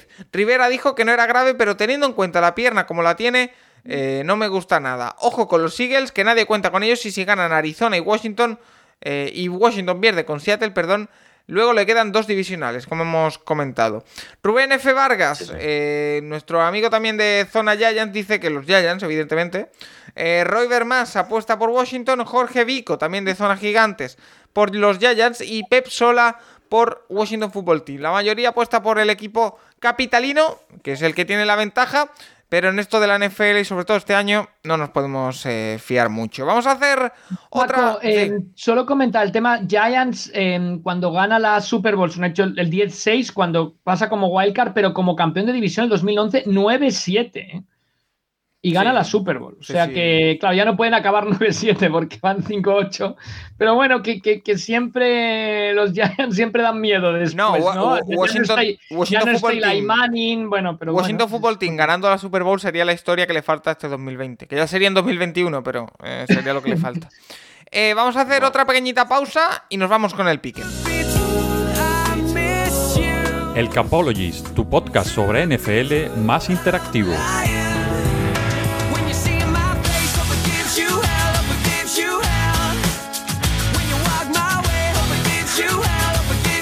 Momento para el pique antes de recibir a Juan Jiménez. Esta semana la vamos a hacer eh, nosotros. Y tengo que anunciar porque tenemos, eh, bueno, una auténtica bestia entre nosotros. La semana 14 del Piquem la ha ganado una persona que ya ha ganado una jornada. Daniel Devesa, Devesa 60 con 14 aciertos. Eh, también Abadín 47 ha hecho 14, pero por los criterios de desempate se lleva Devesa 60, Daniel Devesa, eh, desde aquí un saludo, eh, esta jornada. Y es que acaba de dar un sorpaso en la clasificación general, se pone líder en la general Devesa 60 también, pero es que le lleva 3 puntos de ventaja al segundo. 149 para Devesa, 146 para Cedric Molina, que es segundo. Marcachin con 145 es tercero. En las últimas tres jornadas, ojito a esto, ¿eh? En las últimas tres jornadas, Devesa lleva 13 aciertos, 13 aciertos, 14 aciertos. O sea, tremendo. ¿Cómo os ha ido vosotros esta semana, Rafa? Em, yo he estado en modo NFC este. ¿Cuántas has hecho? Seis. Seis. ¿Eh, Nacho? Bueno, ya, se la jugó mucho. Yo, yo, estoy como un reloj. Llevo 11, 11 y 11 las últimas tres semanas. Ah, yo he hecho 9. Yo llevo 10, 10, 9. ¿Cuánto llevas tú en total, Nacho? Yo 137. ¿Y Mira que a mí las, todas estas porras se me dan fatal. O sea, cuando hacemos la del Mundial o la Eurocopa en verano, que ya, ya avisaremos cuando la hagamos, yo hubo un año que quedé el 200 de 220 o así, ¿eh? Y mira que la llevo yo, además. O sea, la organizo y soy el, más malo de todos. Pero bueno, este año bastante decente. Rafa, ¿tú sabes el total que llevas? Sí, 127. Ah, yo llevo 126. Tú y yo vamos a tener una lucha divisional. Bueno, vamos, estamos luchando por la primera ronda del draft, Paco. yo, estoy en el top 50, ¿eh? No está mal. Vamos a hacer, si os parece, la de la semana que viene. Comenzando por el eh, Thursday Night, que es un partido que tiene más enjundia de lo que parece. Eh, Los Ángeles Chargers, Las Vegas Riders. Eh, Rafa, ¿con quién te quedas? Chargers. Chargers. Chargers, Chargers, Chargers. Nacho. Yo, los Chargers no le ganan a equipos con récord positivo, o sea que Riders. Yo también me quedo. Además. Yo también me quedo con Riders. Eh, el- vámonos eh, directamente al sábado, donde tenemos un partido. eh, pues. eh, no, perdón. Ay, wow. espérate Sí, que sí, se me había ido la cabeza. Sí, es que hay partidos el sábado. college. En, Hay- teoría, Hay, sí. en teoría ya no hay Hay college. Pero o sí no hay. debería de haber college, pero por la pandemia hay, con lo cual ya la NFL entra a los horarios del sábado. Anda, qué alegría más tonta me acabo de llevar. Eh, vamos a tener partido Los el partidos de. sábado, Mm. 10 y media de la noche. Buffalo Bills, Derbe- Denver Broncos. Eh, Rafa. Buen partido, pero creo que los Bills eh, están obligados a ganar para intentar llegar a ser segundos en Lo- la. en los la- Broncos, cuidadito con ellos que están mejorando, ¿eh? Eh. Me gustaron más esta semana. A mí me gustaron esta semana. Drew que está dando un pasito adelante. Eh, Nacho. Bueno, lo- no la lió por una semana y poco más. Yo creo que gana Buffalo Joder. fácil. Eh, sí, a ver, empieza el partido el, el sábado porque como ya no es regular season de college, Sí. pueden ahí eh, meterse también. También la semana que viene ya habrá también. Eh, yo sí, creo que gana Buffalo aunque sea en Denver el partido. Carolina Panthers, Green Bay Packers. El sábado a las 2 y cuarto de la madrugada aquí en España. Eh, un 2,23% de valientes apuestan por Carolina. ¿Vosotros, Rafa? No, los Packers, los Packers, porque además están defendiendo ya su primera. Quieren entrar primeros a, la- a los playoffs, o sea que los Packers. Nacho. Sí, es que lo- los Packers no pueden fallar ya. Y aparte, McCaffrey sigue sin volver, vaya temporada la suya. Yo creo que ya no vuelve, ¿eh? Esta temporada. ¿Qué? Yo, yo tengo la sensación de que esta temporada Bueno. ya no vuelve, ¿eh? Si no está al 100% no debería. Es Por no- puro. porque no les vale la pena. Eh, Tampa Bay Buccaneers, Atlanta Falcons. Ya nos vamos al turno de las 7 del domingo. Empezamos con este encuentro en Georgia. Eh, Rafa, Atlanta. Atlanta. Sí, sí, sí, sí. Eh, Nacho, No, yo aquí no creo que haya sorpresa. Yo creo que Buccaneers gana y sella, sella el pase a los playoffs. Yo también me voy con, con Buccaneers. Eh, siguiente partido. Este me gusta mucho y para mí Es uno, es uno de los partidos de la semana, ¿eh? aunque sea en el turno de las 7. Eh, Chicago Bears, Minnesota Vikings. Rafa. Chicago. Yo, Minnesota, creo que ha perdido todas las posibilidades con esta última derrota. Yo digo Chicago. Eh, Nacho. Es un partido de playoff, ¿eh? Es un partido de playoff, porque al final están a un partido. Son los dos únicos equipos que pueden quitarle la plaza a Arizona, de verdad. Y, y el que pierda se va a quedar sin opciones reales, sobre todo si gana Arizona después. Pero yo creo que ganan los Vikings. Me parece mucho mejor equipo. Yo me voy con Chicago. Aunque siga, aunque siga estando Bailey ahí. Me voy con Chicago y os digo porque el play calling ha cambiado de manos y parece que Trubisky se está viniendo arriba. Eh, Bueno, 30 millones el año que viene venga. Final de conferencia, Chicago contra el Washington Football Team. joder, revientan los audímetros. que Paco, los, que Paco los puso en, en final de conferencia, ¿eh? A Chicago. Eh, Por eso, por eso. ¿Eso es verdad? No me acuerdo. Eh, San. Francisco 49ers, Dallas Cowboys. Eh, a ver. Eh, los Nacho, Cowboys Rafa. mantienen viva la llama los Cowboys. Nacho, Yo. Este era el Sunday night, que lo han cambiado. Va a ser el partido de Browns contra Giants. Y pues eso te da información de la NFL al mismo del partido. Yo creo que ganan los, los 49ers, pero. eh, es que, bueno, es un partido que ya están prácticamente los dos fuera. A ver, Cowboys es la única oportunidad que tiene. bueno, Pero yo gana 49ers. yo me voy a ir con 49ers también. Eh, Detroit Lions, Tennessee Titans. Eh, Rafa, Los Titans. Nacho, Fácil, fácil los Titans. vale, Es yo también, además. yo también creo que, que Titans. Eh, Houston Texans, Indianapolis Colts. Rafa, Los Colts también necesitan mantener la pugna todavía con la, por la división, entrar en playoffs. No, no se les puede ir este partido en casa. ya podría perder alguno de estos equipos que está contendiendo en la FC por los playoffs.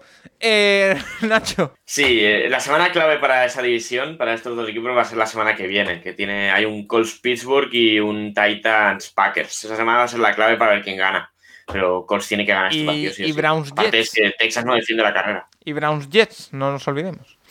Eh, New England Patriots, Sí, Miami. Dolphins. A ver. ¿qué... Los Dolphins eliminan matemáticamente a los Patriots. Wow.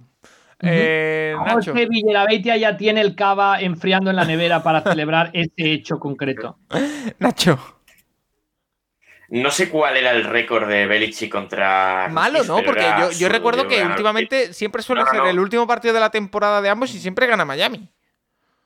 No, no, pero digo contra, contra rookies. Contra Ah. rookies creo que era un 11-0 o un 12-0, algo así. Yo lo he ganado los Patriots. Yo me voy con Miami también. Eh, Seattle Seahawks Washington Football Team. Cuidado con este partido, ¿eh? Yo Sí, creo que no, sí, no sí. creo que juegue Alex Smith y me parece que los Seahawks se van a merendar a Washington. Pueden quedar 5-3, eh, 7-2, pero ganará Seattle. Ha- Hat trick de Russell Wilson. Eh, Nacho. A ver, la clave va a ser eh, si, si consigue turnovers Washington y si convierte eso en puntos. Yo creo que si, si acaba el partido y Washington ha conseguido un turnover o, o ninguno, es de Seattle. Yo voy a apostar por Seattle, pero partido a muy pocos puntos, ¿eh? Eso sí. Muy, muy poblado este turno de las 7, porque después veremos que en el turno de las 10 solo hay dos partidos. Eh, turno de las 7 seguimos con Jacksonville Jaguars, Baltimore Ravens. En Rafa.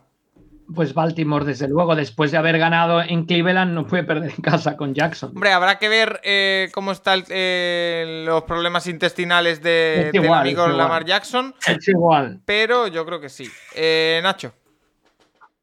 Vuelve Minshew. Eh. ¿cuál es tu quarterback favorito? A ver, a ver.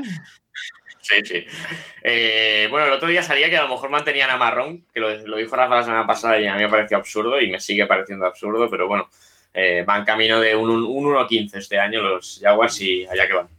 Eh, Gana, gana Ravens fácil. vámonos al turno de las 10, que efectivamente, como me decía Nacho, hay tres partidos, no, no dos, como he dicho Dos, antes. dos y medio. Sí. Eh, New Mm. York Jets, Los Ángeles Rams.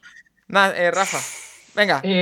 Eh, bueno, yo la, la gracia es este partido. O lo- la gente lo sigue por Redson o no lo verá nadie, ¿no? Porque habiendo Yo- un Kansas City, New Orleans o un Philadelphia, Arizona directo, ¿no?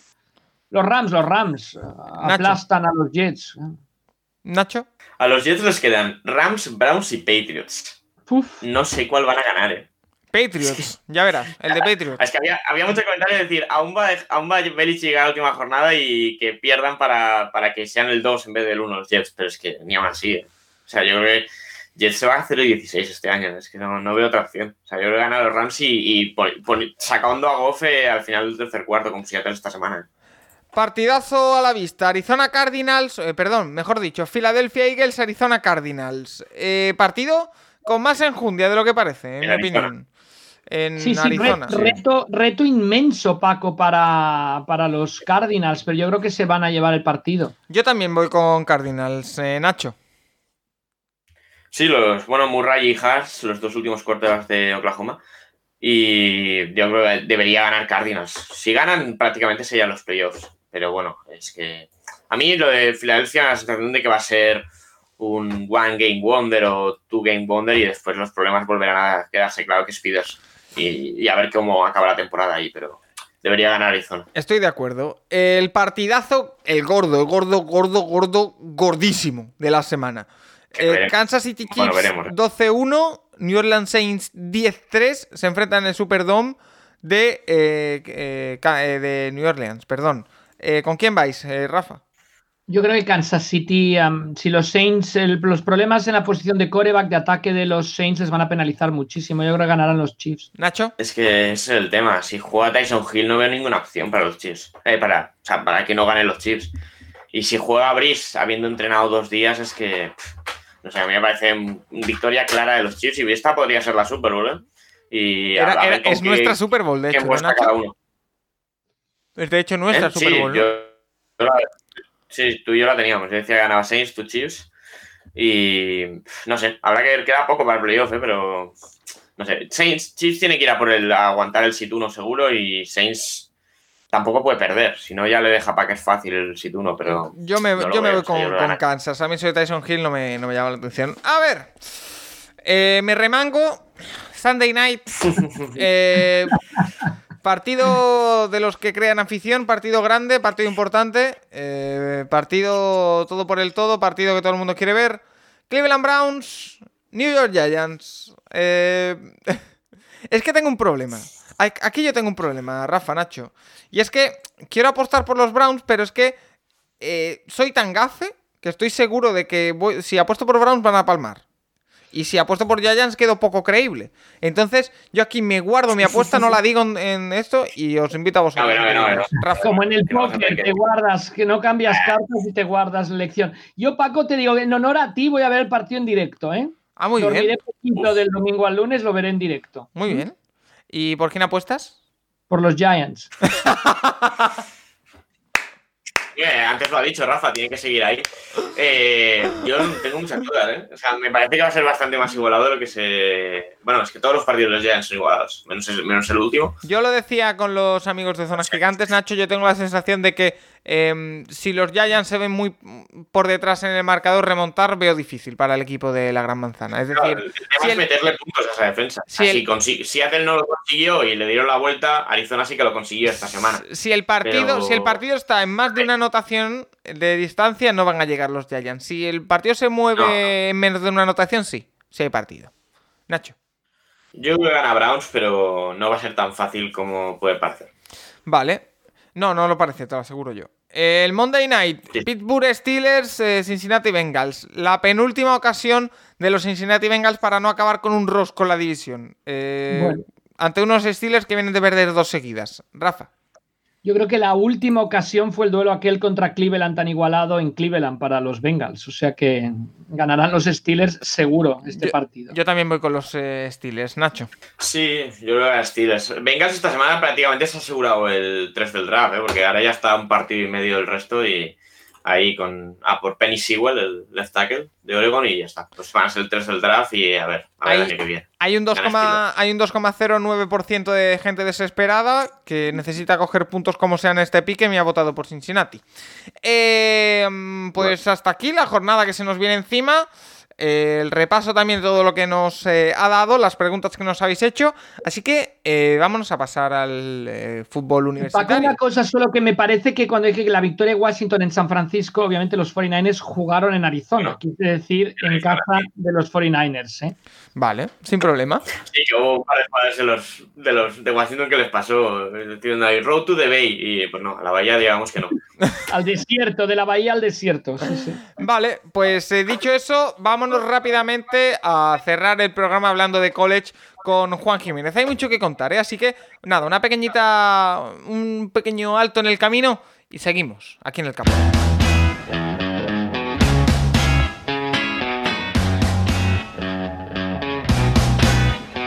En el Capologist también hablamos de fútbol universitario, el rincón del college, con Juan Jiménez. Now you get it in your all the naughty nights for niceness. In a very common crisis. Everything's in in a black hole. Momento para el college aquí en el Capologis y momento para Juan Jiménez, eh, nuestro maestro, nuestro mm, persona a seguir eh, con los ojos cerrados en tema de quarterbacks en tema de college. Juan Jiménez, ¿qué tal? Muy buenas. Hola, ¿qué tal? ¿Cómo estáis?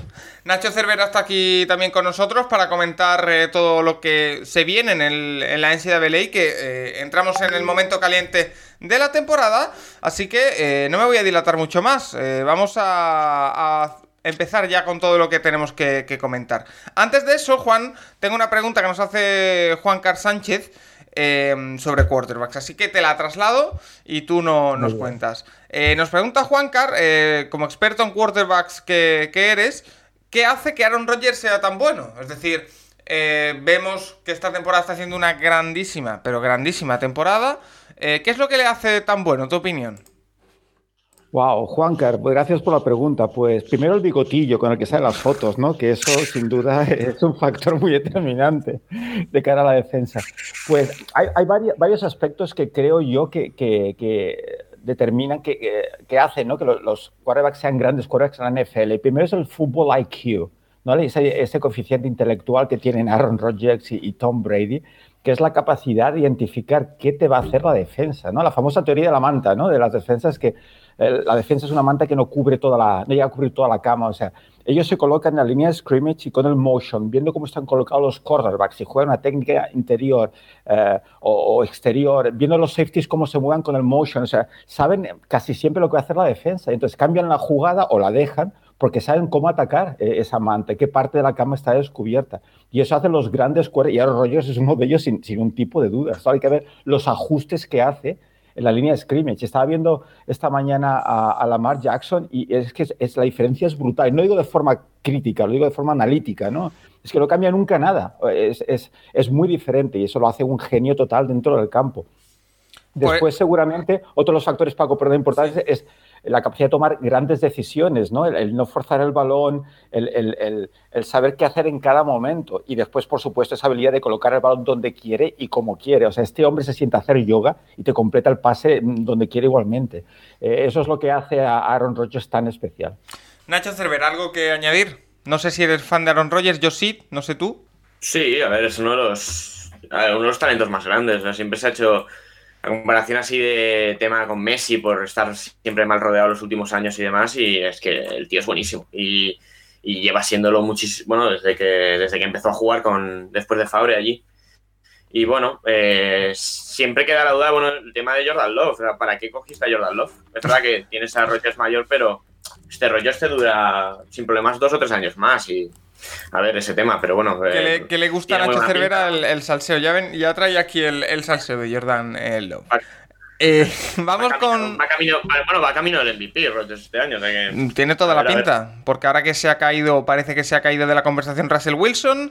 Bueno, hace una semana esto, Bueno. Y Mahomes esta semana ha batido, bueno, igual el récord de intercepciones, así que. Eh, creo había, había, un dato sobre Mahomes y era que en un cuarto del partido ante Miami había lanzado las, mismas intercepciones que en los anteriores 48 cuartos, por ahí.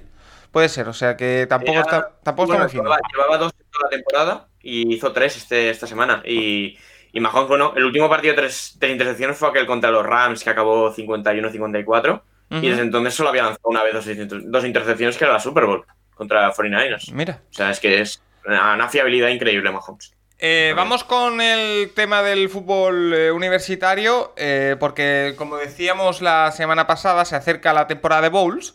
Eh, y es momento de empezar a, ver eh, pues eh, los premios de la temporada. Es momento de empezar a ver quién va a ganar el Heisman. Es momento de ver quién juega cada bowl, las importantes y las no tanto. pero antes, Juan, hay que comentar un poco qué hemos visto esta semana, ¿no? Porque al final tuvimos, como bien predijiste, tanto tú como Nacho, que no se iba a jugar ese Ohio State-Michigan. Y a la vez, también los dos dijisteis, o tú más bien dijiste, que eso mm, que podía poner en peligro la participación de Ohio State en los playoffs eh, finales por no jugar seis partidos, sino jugar solo cinco, eh, no iba a pasar y que se iban a modificar las normas. Parece que todo va por el camino que dijiste la semana pasada.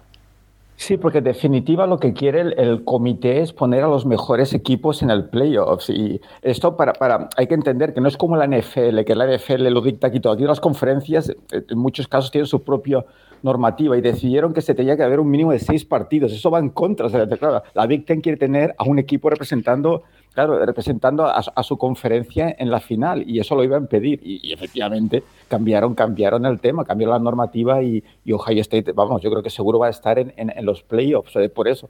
Y en definitiva yo creo que aunque es un poco injusto, pues no injusto, realmente quieres tener a los mejores equipos ¿no? en ese playoff y yo creo que esto pues lo va, lo va a facilitar. Eh, ¿Qué te gustó más de esta semana, más allá de ese tema entre Ohio State y Michigan? ¿Qué te gustó de la semana? Bueno, pues eh, Nacho, ¿verdad? Lo hablábamos antes, pues el, LSU Florida, eso fue el partido, ¿no? 37-34, donde Florida iba a ganar el partido, tercer down, eh, Nacho, si no recuerdo mal, ¿verdad? Y, y, sí.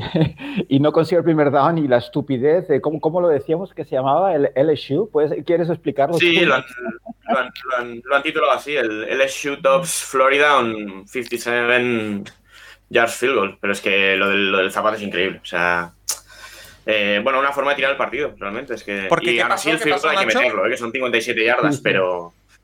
Florida había pagado a LSU y una penalización, ¿verdad? Porque el, jugador se quedó con la zapatilla en, en, la mano y la tiró de forma oh, despectiva. y, el de LSU perdió el zapato y el, defensive back de Florida lo tiró. Lo lanzó al otro lado del campo y venga, penalización de 15 yardas y. Es que, chicos, esta, esta semana ha habido más de una jugada rarita, porque eh, he estado viendo por, por Twitter, eh, bueno, la, la, posteé incluso en mi, en mi, perfil, una jugada en la que eh, es la última jugada del partido. entre, no creo que una de las universidades era Ball State, eh, en la que hay una última jugada en la que, bueno, se la pasan los jugadores entre sí. salen los jugadores de la banda creyendo eh, de Ball State creyendo que ya han ganado el partido y en teoría el árbitro, los árbitros le dicen que no. Eh, esos jugadores que están dentro del campo de forma ilegal bloquean a sus propios jugadores y el jugador de la otra universidad se va hacia la Enzone. Al final, si va, no vale la jugada. Una jugada un poquito rarita, Nacho. No, no sé si, si sabes de cuál te hablo. Sí, la de los, bueno, empezaron, estaba Western Michigan con balón, empezaron a hacer la típica de los laterales y un momento en el que el balón acaba en el suelo, piensan que ha acabado y, y, según los árbitros no, pero luego se, revisando la jugada sí que había acabado en ese momento. O sea, los de el, momento en el que saltan realmente ya sí que se había acabado el partido, pero sí, bueno, cada, cada semana suceden unas, estas jugadas rarísimas en, en college porque hay tantísimos partidos que al final lo que hay, pero. Bueno, y, eh, en ese, en ese LSU eh, Florida que habláis que tuvo ese final tan, tan aciago, también hay una jugada muy curiosa que es eh, una intercepción, ¿no? que da el balón en el casco del jugador, ¿no? Del defensor o algo así, ¿puede ser? No sabéis de qué os hablo, ¿no? No, recuerdo, Paco. Son ocho partidos que visto no me acuerdo. mientras, mientras hablo con vosotros lo, busco, pero recuerdo que había una jugada eh, como que el, balón dropeaba pues, casi en la Enson por parte del receptor y le daban el casco a un defensor y lo cogía otro. Entonces, eh, no, pero muy, muy curiosa, ¿eh? Y Paco señalar eso, ¿no? Lo que decíamos, que, que field goal de 57 yardas con 23 segundos que quedaban, que récord de la Universidad ¿no? de, de, Louisiana State, eh, ¿no? Pues es partido muy interesante. Si, si nuestros amigos tienen ocasión de verlo en, YouTube, es, es, igual que el USC UCLA, fue brutal. Brutal. Eh, no sé si Nacho tuviste oportunidad de verlo. Es, es no, pero lo, tenía ganado UCLA, ¿eh? Lo tenía ganado Chip Kelly. Lo tenía ganado, USC se puso por delante al final, USC le volvió y después USC al final 43-38. Eh, y el otro partido, eh, yo creo que, no por interesante, sino que alucinante, ¿no? El North Carolina, Miami. Yo Miami no he creído en ningún momento de la temporada, no sé tú, Nacho, si, si y bueno, 62-26. Eh, North Carolina 778 yardas totales. North Carolina, Juan, lleva todo el año poniendo muchos puntos en el marcador. ¿eh? 554 de carrera. O sea, esto es el Madden es el mal y tienes que ajustar sliders porque no es realista. O sea, aquí hay algo mal, aquí hay algo mal. O sea, tengo que bajar los sliders de carrera, ¿no? O sea, es que, Yo creo, creo que, podemos, podemos decir, eh, Nacho Juan, que em, si, si, alguien nos pregunta, oye, quiero divertirme un rato, ¿qué equipo de la NCAA me pongo? Quizá North Carolina es el equipo, ¿no? El ataque sí. Sí, sí, seguramente. Eh, sí, sí, un, un running back pasó de 300 yardas y el otro de 230, ¿eh? Entonces, 6 touchdowns de carrera, 2 de pases, nada, nada, una animalada. Increíble. Y luego tiene un receptor que es Diami Brown, que es muy, muy bueno. Este, no sé si va a presentar este año al draft, sino el siguiente, pero tiene muy buena pinta. Sí, y, y sí, Miami, bueno, se les pasaron por encima, pero a ver, lleva una buena temporada. A ver el año que viene pero no, no tiene mala pinta. Realmente es que las le pegó una paliza eh, Clemson y ahora se la ha pegado eh, también North Carolina, pero eso es normal al final.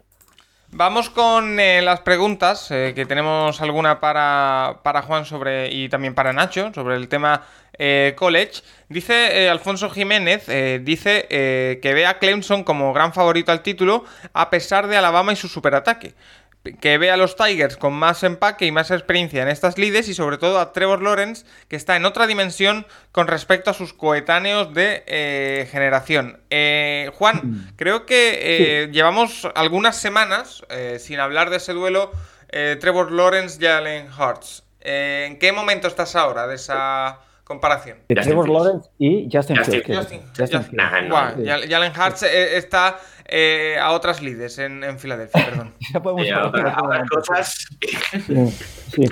Yo, comparto el entusiasmo con Clemson. O sea, Clemson, yo, recuerdo que empecé a ver college football hace muchos años, que Clemson, ¿dónde está Clemson? Eh?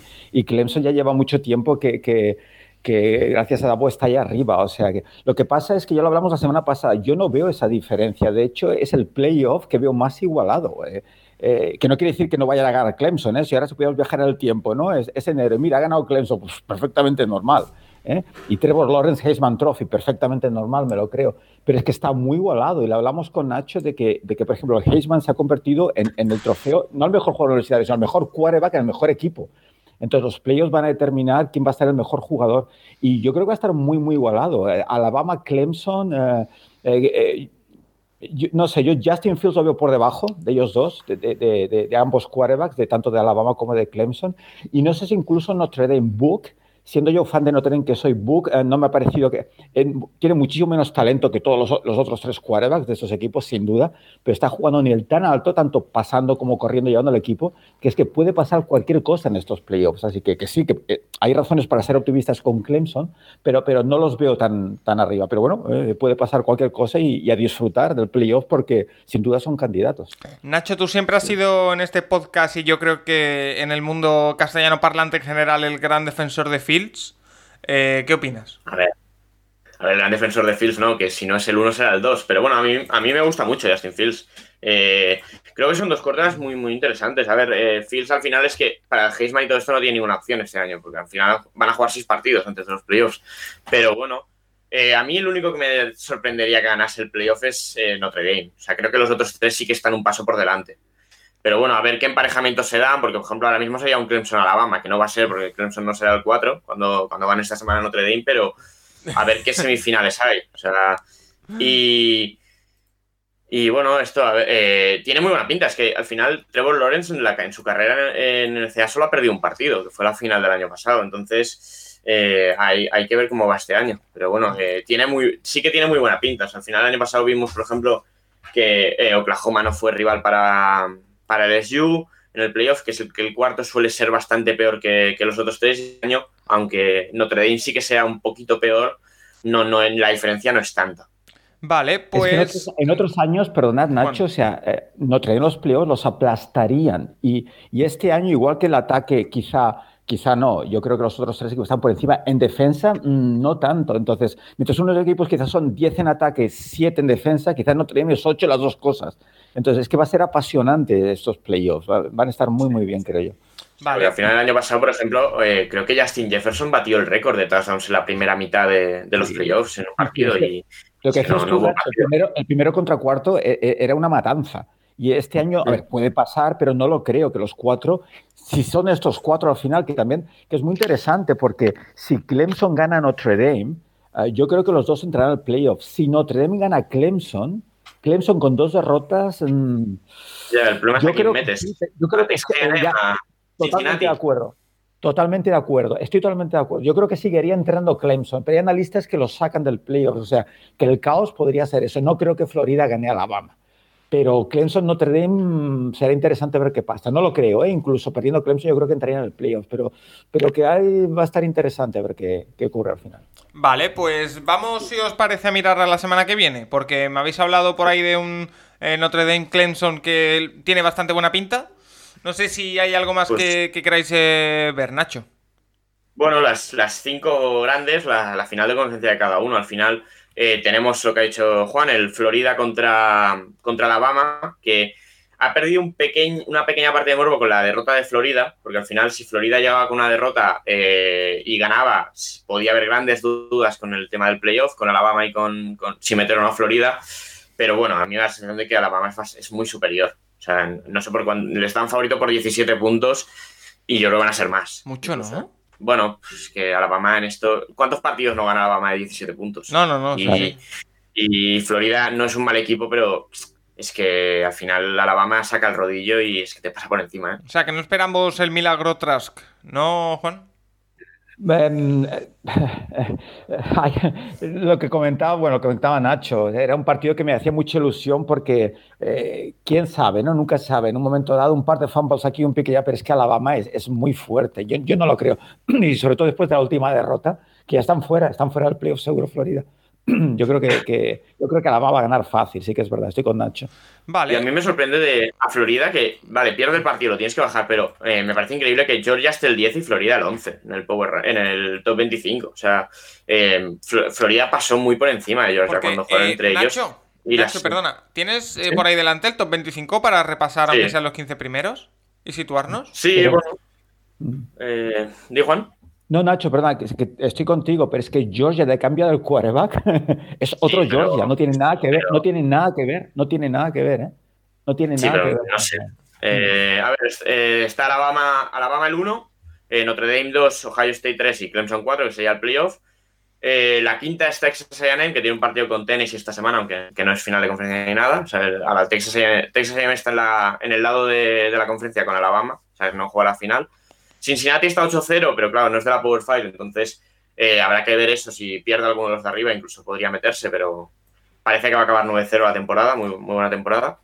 Eh, están sextos. Séptimo está Indiana, de la Ten. Nacho, perdona, ¿se podría decir que la Universidad de Cincinnati es mejor que los Bengals? La defensa tal vez sí. La defensa tal vez sí. Nah, no, Eh. Luego, eh, octava está Iowa State, que jugará la final de, de su conferencia. Novena, el Coastal Carolina, que va 11-0. Eh, ganó la semana pasada BYU en un muy buen partido. Décimo, Georgia, que va 7-2. Eh, Florida ha caído hasta el 11 con la derrota contra el SU, que está 8-2. El 12 está Oklahoma, que empezó 1-2 y va a acabar 7-2. Tiene la final de conferencia contra Iowa State. El 13 es USC, que claro, al final 5-0, pues hasta dónde puedes subir a, a los equipos de, de la Pac-12 este año. También juega la final de conferencia.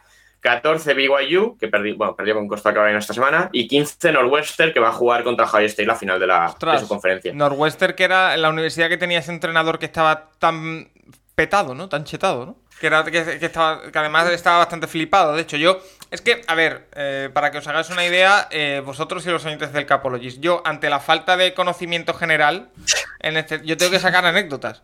Es decir, a mí, me dicen, Northwestern y se me ocurre el meme del, del chico en la grada llorando, que era Northwestern baloncesto, y el entrenador este que estaba tan chetado y que hacía muchos aspavientos en la, en la banda.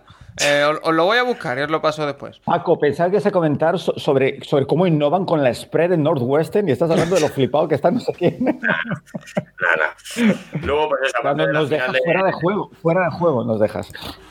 aparte de la final de la, de la SEC entre Alabama y Florida, pues hay eh, la ACC, que es Alabama en Notre Dame Clemson, que este partido va a ser muy interesante, el segundo contra el cuarto. A ver la revancha, esta vez con Lawrence. Eh, también está ese Ohio State contra Northwestern, que no debería ser muy igualado este partido. Ahora mismo, ¿por cuánto, cuánta, ¿cuánta diferencia le dan a Ohio State de favoritismo? Eh, 20, 20, 21 puntos. Ah, Casi bueno, nada. eh, va a ser algo así. Eh, Después, eh, Iowa State contra Oklahoma. Bueno, lo que he dicho, Oklahoma. Oklahoma empezó muy mal y desde entonces, a ver, es que en principio es el mejor equipo con diferencia. Y yo creo que acabará ganando la conferencia, pero el año al final se fue, a- se fue todas las opciones de playoff se fueron al principio y ya está. Y luego eso, la, y la Pac-12 que aunque que tiene USC en un lado que acabó invicta y en el otro lado aunque esté aunque Oregón no es el mejor equipo de la conferencia es Washington eh, debido a problemas internos que tiene Washington con COVID y demás al final va a jugar va a jugar Oregon que ha sido la segunda en esa división y va a ser USC Oregon que no, no está mal pero bueno partido a ver eh, bastante igualado pero porque ninguno realmente es gran equipo ahora mismo Nacho, ¿no estás de acuerdo para nuestros eh, oyentes que siempre, ¿no? Que a veces eh, eh, piden consejo qué ver, ¿no? Yo diría a las 6 de la tarde, ¿no? El, el Northwestern Ohio State, gran hora para verlo con la merienda. Eh, para los enfermos, enfermos al mismo tiempo ver el Oklahoma Iowa State en otra pantalla, que es lo que hacemos aquí. Y a las 10 de la noche, claro, el Clemson Notre Dame. ¿eh? Y ya en, en- en grabado en YouTube, pues al día siguiente la Alabama Florida, ¿no, Nacho? Creo yo que es, es Ese es el menú que nos propones, ¿no, Juan? descaradamente. Al menos es lo que yo voy a, a- a consumir el sábado. No sé, Oye, Nacho, yo, yo la verdad replicaría cualquier cosa que hiciera Juan Jiménez en cualquier aspecto. Porque seguro ¿Por que qué? va ¿Por qué? Eh, no sé si os queda algo más que, que comentar. Hay que decir que lo que hablamos hace un par de semanas de Sarah Fuller, esa eh, kicker por accidente en la Universidad de Vanderbilt, eh, se confirmó este pasado fin de semana con eh, un par de, de patadas que le fueron los primeros puntos anotados por una mujer en una Power 5. Eh, otro nuevo hito para, para Sala- eh, Sarah Fuller y aquí en el Capologis por supuesto lo celebramos, pero aparte de eso no sé si Juan Nacho os queda algo más que, que comentar. bueno Pues, el tema es el, bueno, el tema trophy. Venga Nacho, A empieza. ver, ¿a quién tienes como candidatos, Juan? Eh, ahora que quedan Para el tres partidos para los que lleguen a la final. ¿El tema qué, perdona? Heisman. El Heis- Ah, el Heisman. Heisman. A ver, ¿quiénes Vale, son los candidatos vale, vale, mismo? Vale, eh, mira, eh, no supongo que estarás de acuerdo. Eh, Mac Jones seguro y, y Trevor Lawrence. El tema, el tema con Alabama eh, va a ser muy interesante porque Eh, Devonten Smith es un candidato muy serio, creo yo, a pesar de ser receptor. Pero claro, al estar el mismo equipo que Matt Jones, es que se van a quitar, se van a quitar votos.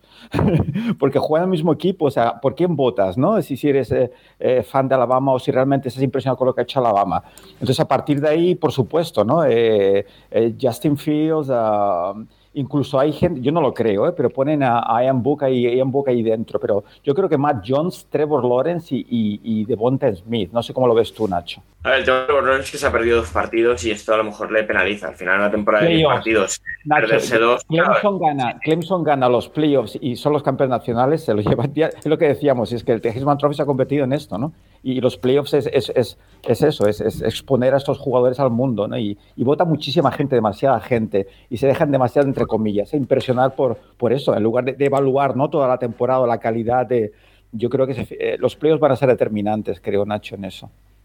Sí, tal vez. A ver, depende un poco de. O sea, si Mac Jones llega a la final y pierde, tal, depende del partido, de los partidos que haga, pero bueno. Al, al final, los tres últimos tres Heyman Trophy han sido número uno del draft: Mayfield, Murray Claro. y Burrow.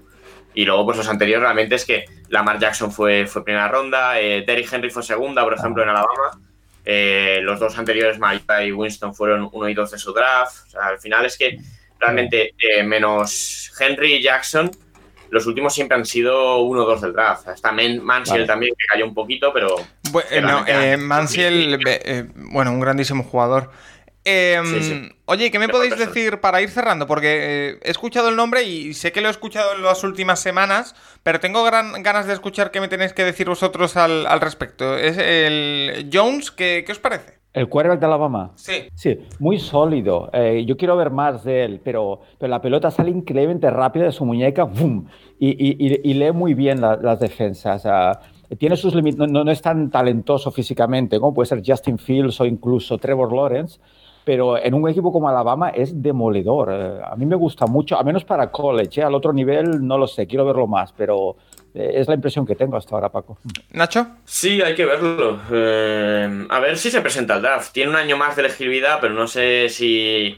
Claro, al final Alabama y todas estas universidades, universidades siempre tienen un gran quarterback detrás que eh, fuerzan para que el titular se vaya a la NFL cuando pueda. Pero bueno, si se presenta, habrá que ver cómo va. Bueno, si, se, si va a la Senior Bowl, si no, y cómo, cómo va toda la combine y demás. Pero bueno, eh, tal vez se acabe hablando del como un primera ronda, aunque sea un primera ronda baja. Habrá, que verlo. Siempre el Lo- draft es. Depende siempre la necesidad un poco, ¿no? De los equipos. Este- Sí. El tema quarterbacks Sí, sí, ahora- y, y draft depende mucho de la, de la necesidad. Si hay más necesidad, saldrá más arriba. Si no, habrá equipos que, que esperen un poquito más. Eh, pues eh, Nacho Paco. Cervera, dime, Juan. Di- Disculpad, muy rápido, ¿no? Obviamente se ha de comentar, que no lo hemos comentado, Auburn eh, ha cesado a, a- a Gus Malzahn, eh, importante, el entrenador. ¿Se lo ha Eh, cargado antes de terminar Auburn- la temporada? Y, y- y ya, se lo han cargado ya y, y comentan eh, que Freeze, ¿no? El, el que decíamos hace algunas semanas, el coach de Liberty, eh, que, que- que ha hecho una temporada increíble con, con un ataque innovador y, y muy efectivo y muy productivo, que podría ser, es, es uno de los grandes candidatos. ¿eh? Auburn, eh, gran rival de Alabama tradicionalmente, que hace, hace mucho tiempo que no está al mismo nivel, por supuesto, pero que interesante será ver eh, qué pasa con, con esa posición en Auburn. Eh, pues eh, lo dicho, no sé si queda algo más por, por comentar, Nacho, Juan, si no, eh, doy el. hecho el cierre hasta la semana que viene, que ya tendremos. Porque hay alguna bowl incluso que empieza el día 22. Entonces. eh, que se juega el día 22, perdón, entonces tendremos ya algún partido decisivo que comentar la, la semana que viene, así que nos vamos a divertir de aquí a final de año en el Capologis hablando de, de fútbol universitario. Así que por esta semana os doy descanso y aprovecho ya para cerrar el podcast. Eh, Juan Jiménez, muchas gracias, como siempre, por estar eh, con nosotros una semana más. Eh, Nacho Cervera, a ti también, por aguantar hasta el final. A, Rafa, que no ha podido estar en esta parte final, pero por supuesto también eh, le, le agradezco que haya podido estar en el Capologist eh, una semana más. Y a vosotros, los oyentes, nada más que emplazaros a la que viene, que se acerca la Navidad, que se acerca el momento cumbre de la NFL y de la NCAA. Así que lo vamos a vivir con muchísima intensidad aquí en el Capologist. Hasta la semana que viene.